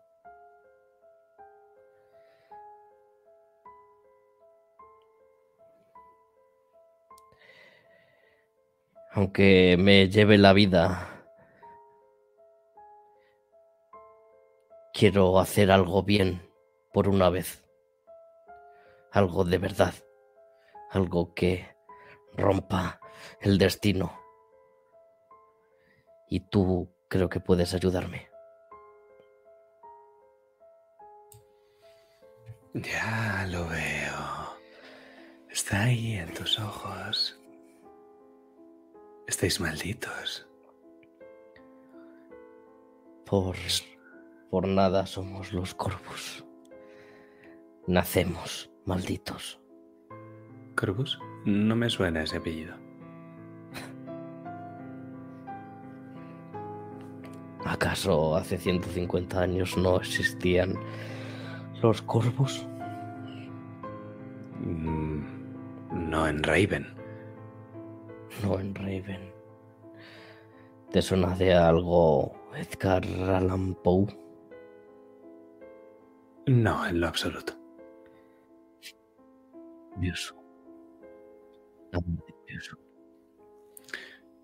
La que tienes, la que tenéis, esos corvos o como sea que os llaméis, es una maldición. Una de verdad. No es un cuento de viejas, es un hechizo de muerte. La enfermedad de tu hermano no es natural, es una maldición. Así que no vas a encontrar ningún medio natural para curarla. Y ahí entras tú. Yo. Pero si solo soy un humilde... Se mira a sí mismo en el ataúd. Cadáver. Me acerco a él y me quedo a un palmo, casi tocándolo. De hecho, él se hace para atrás. Sé que tiene que haber un camino. Lo tiene que haber.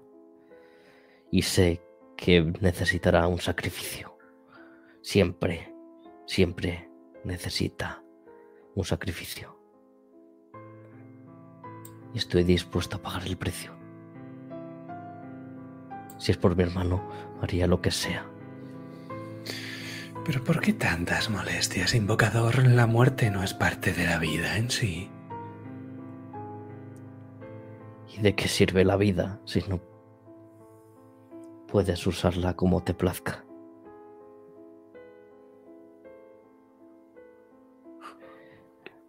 El destino está escrito y las cartas echadas. La maldición es antigua y poderosa. Gabriel aprieta los puños. Y va a golpear una de las lápidas que tiene alrededor.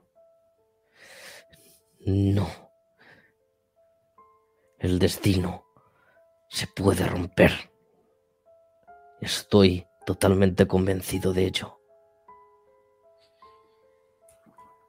Lo, lo dice casi lloriqueando. Bueno, bueno, invocador. Supongo que sin conocer la naturaleza de la maldición que os aflige, la mejor manera de libraros de ella es buscar a quien os maldijo y obligarle a retirar la maldición. Todo hechizo tiene un contrahechizo. ¿Así funciona? Sí, debería. Esa persona o ese método. Buscad el cómo. El quién. Y si está muerto, el cómo. Creo que está muerto. Bueno, yo también. Bueno. Creo que ha sido todo por hoy, Augustus. Me complace conocer eso, invocador. Aunque... Déjame decirte algo más. Puede que yo sea demasiado viejo para recordar a tu familia, pero hay más como yo, ¿sabes? No aquí. En este cementerio solo quedan descerebrados. Pero hay un barrio en Raven que si no me falla la memoria y los años pasan... Sí. ¿Has paseado ya por el viejo barrio? No es el barrio de las cuentas, ¿no? No. El viejo barrio es un paraíso para los invocadores. Antaño se llamaba el barrio de la guerra. Hay algo en ese lugar que atrae a las almas en pena antes de viajar al otro lado. Ese lugar está lleno de fantasmas, espectros y otros daimoni. No todos son tan amables como yo. ¿Y en qué me pueden ayudar? Si quien nos maldijo está muerto,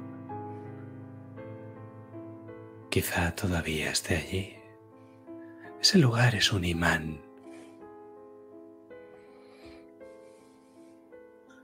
Y apuesto a que es un sitio peligroso.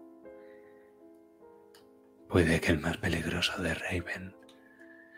En el barrio de comercio tu cartera corre peligro, pero en el viejo barrio es tu alma inmortal.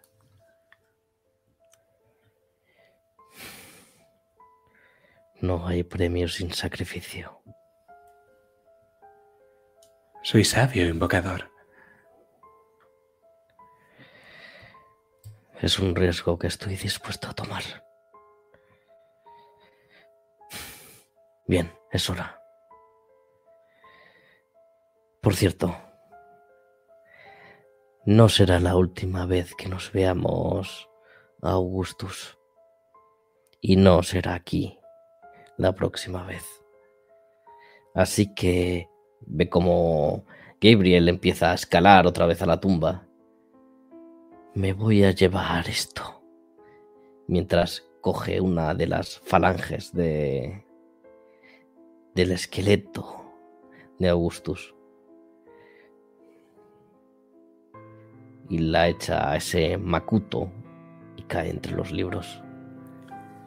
Y él se mira la mano y podemos ver cómo poco a poco, deshaciéndose en niebla, el dedo que le has quitado desaparece también de su figura fantasmal.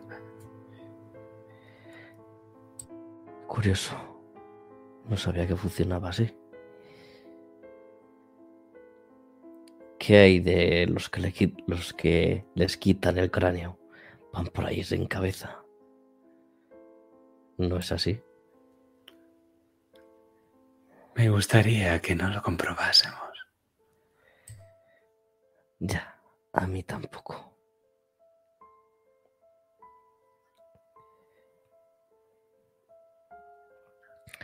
Bien, gracias, Augustus utilizaré ese dedo cuando necesite tu ayuda.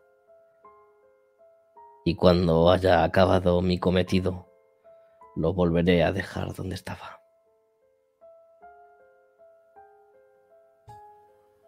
Estaré esperando, invocador. La eternidad es muy aburrida. Bueno, entonces deberías agradecérmelo. Y le guiña un ojo.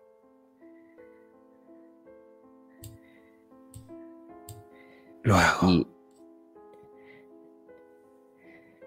Em, Gabriel va apagando todas esas trece velas que había colocado y cuando apaga la última vuelve el total silencio.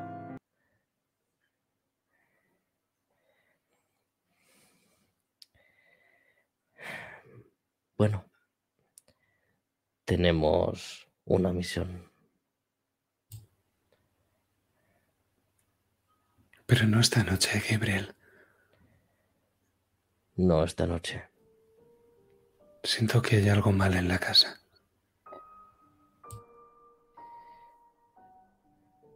Lo que sea que liberásemos al abrir esa puerta, ese frío gélido. Todo tiene que ver con Stephen. Es Stephen quien nos ha que nos ha maldecido. Sé que es él. Aunque no fuese de manera consciente. La pérdida de Marcela le hizo enloquecer. Le hizo maldecir a la casa a todos los que se apellidan Corvus. Y aquí estamos.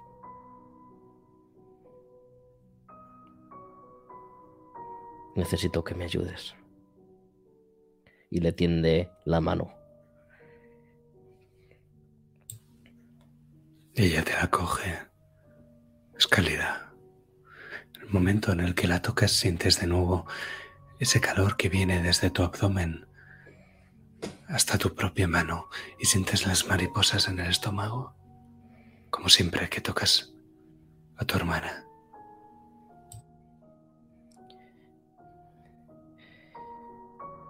Puede que él tenga razón y seas un espíritu parásito. Pero tú no tienes la culpa de ello. Simplemente viniste a mí porque yo te necesitaba. Y el amor que tengo por ti es mucho, mucho más fuerte que eso. Yo también te quiero. Te quiero mucho, hermanito. Sé que no me matarás. Sé que no eres capaz de hacerlo. Te conozco más que a cualquier otra persona y sé que tienes un buen corazón.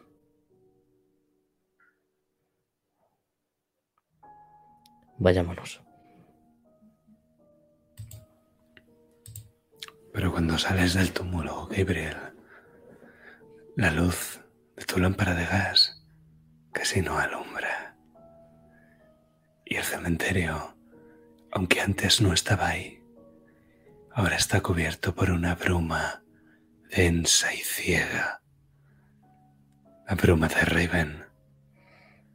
Hay algo en este lugar, ahora que no estaba antes, que está mal, muy mal. Como si algo te vigilase entre la niebla.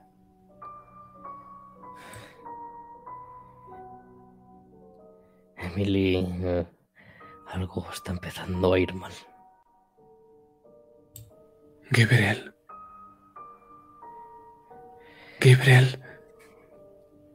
Corre. ¡Corre! Le coge la mano de su hermana y empieza a correr. Tira de ella. Esto es un giro.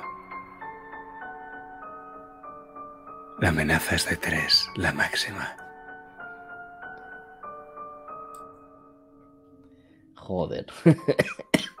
vale, pues...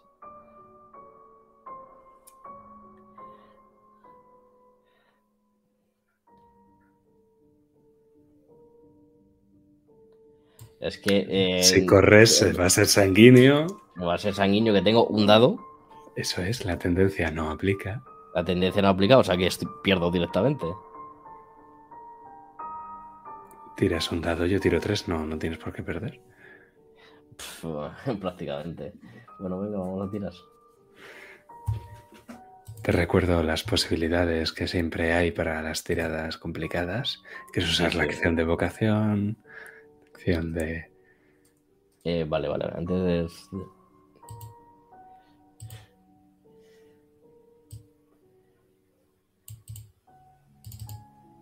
Pero de todos modos, usando cualquiera de ellas, como mucho sacarás un giro con complicación. Voy a usar una acción de invocador. ¿Cuáles son las acciones de invocador de Gabriel? Tiene una. Dime cuál es. Eh, ¿Conoces algún espectro que pueda ayudarte? Genera un giro con complicación que implica una deuda.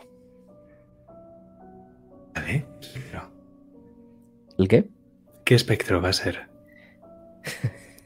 Va a ser el propio Augustus. Va a ser Augustus. Muy bien. Pues vamos a hacer una cosa, ¿de acuerdo? Vamos a describir toda la escena y tú vas a narrar cómo la intervención de Augustus te permite escapar. Te recuerdo que al haber usado una acción de, de, este estilo, de este estilo, solo tendrás cinco disponibles para todo lo que queda de campaña. Vale, yo me la gestiono. Muy bien, pues pongo música, presento escena, te dejo hablar y meter a Augustus y luego acabo yo. ¿De acuerdo? Ok.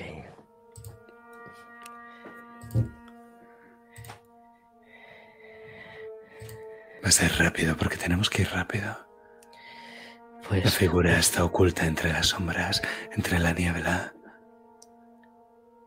Y cuando empiezas a correr lo haces con un escalofrío en la espalda. No sabes si es el miedo o es la niebla o es ese frío húmedo que trae la niebla que viene del mar y que te cala los huesos.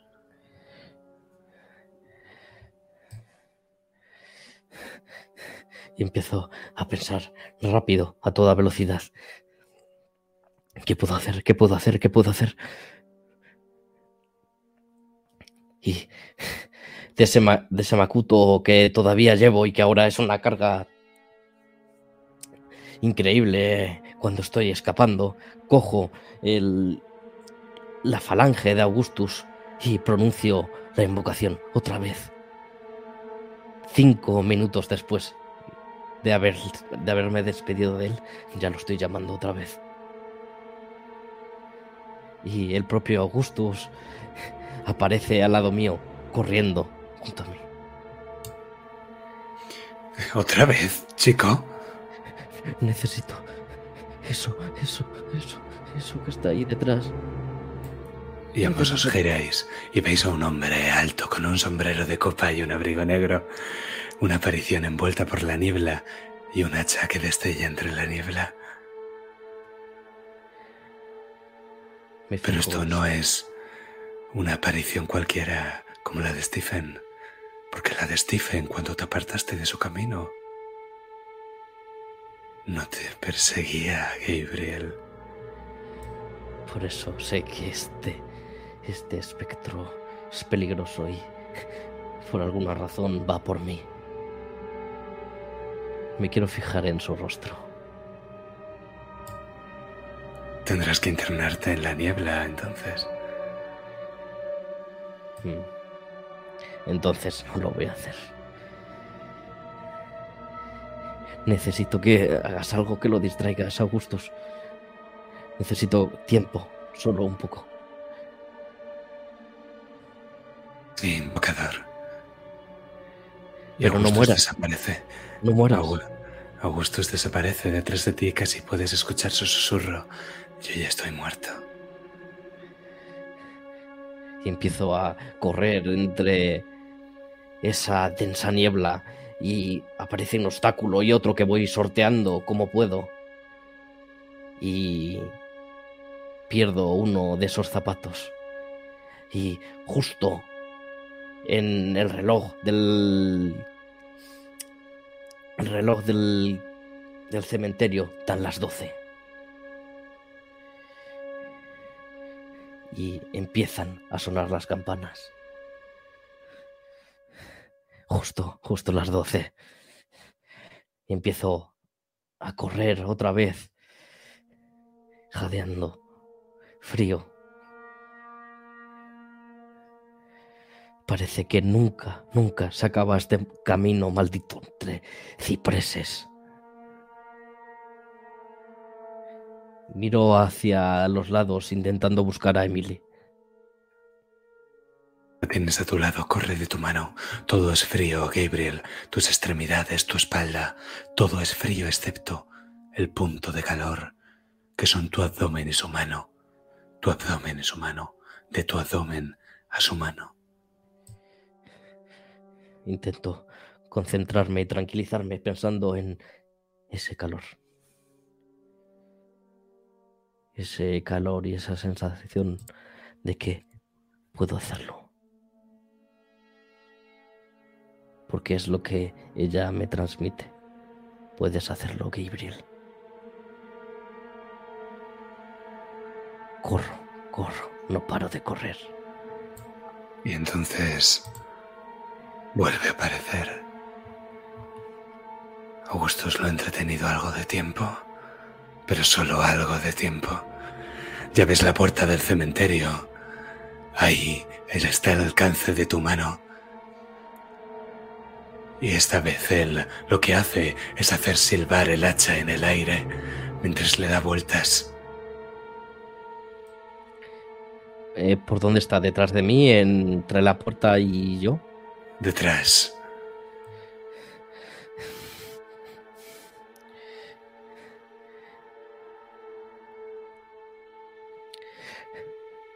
No podemos salir por aquí.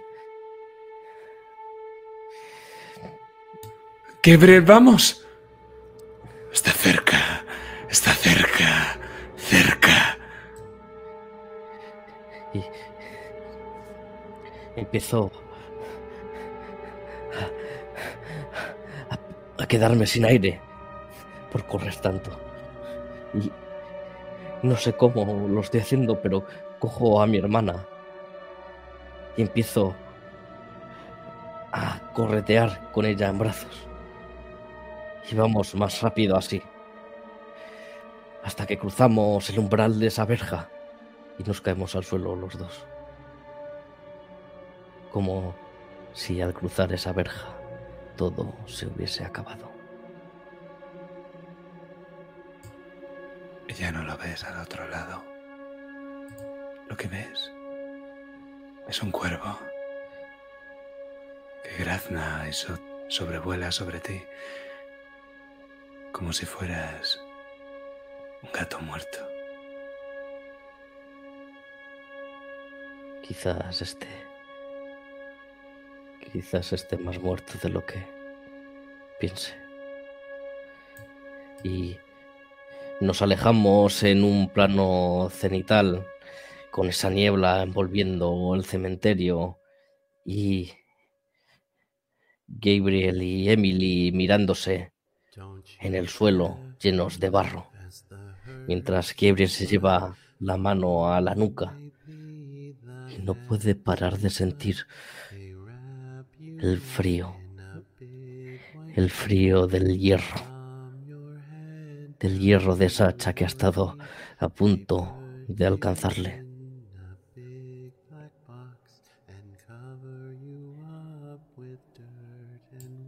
Duele. Duele, Gabriel. Duele por ti, por Emily y por alguien más.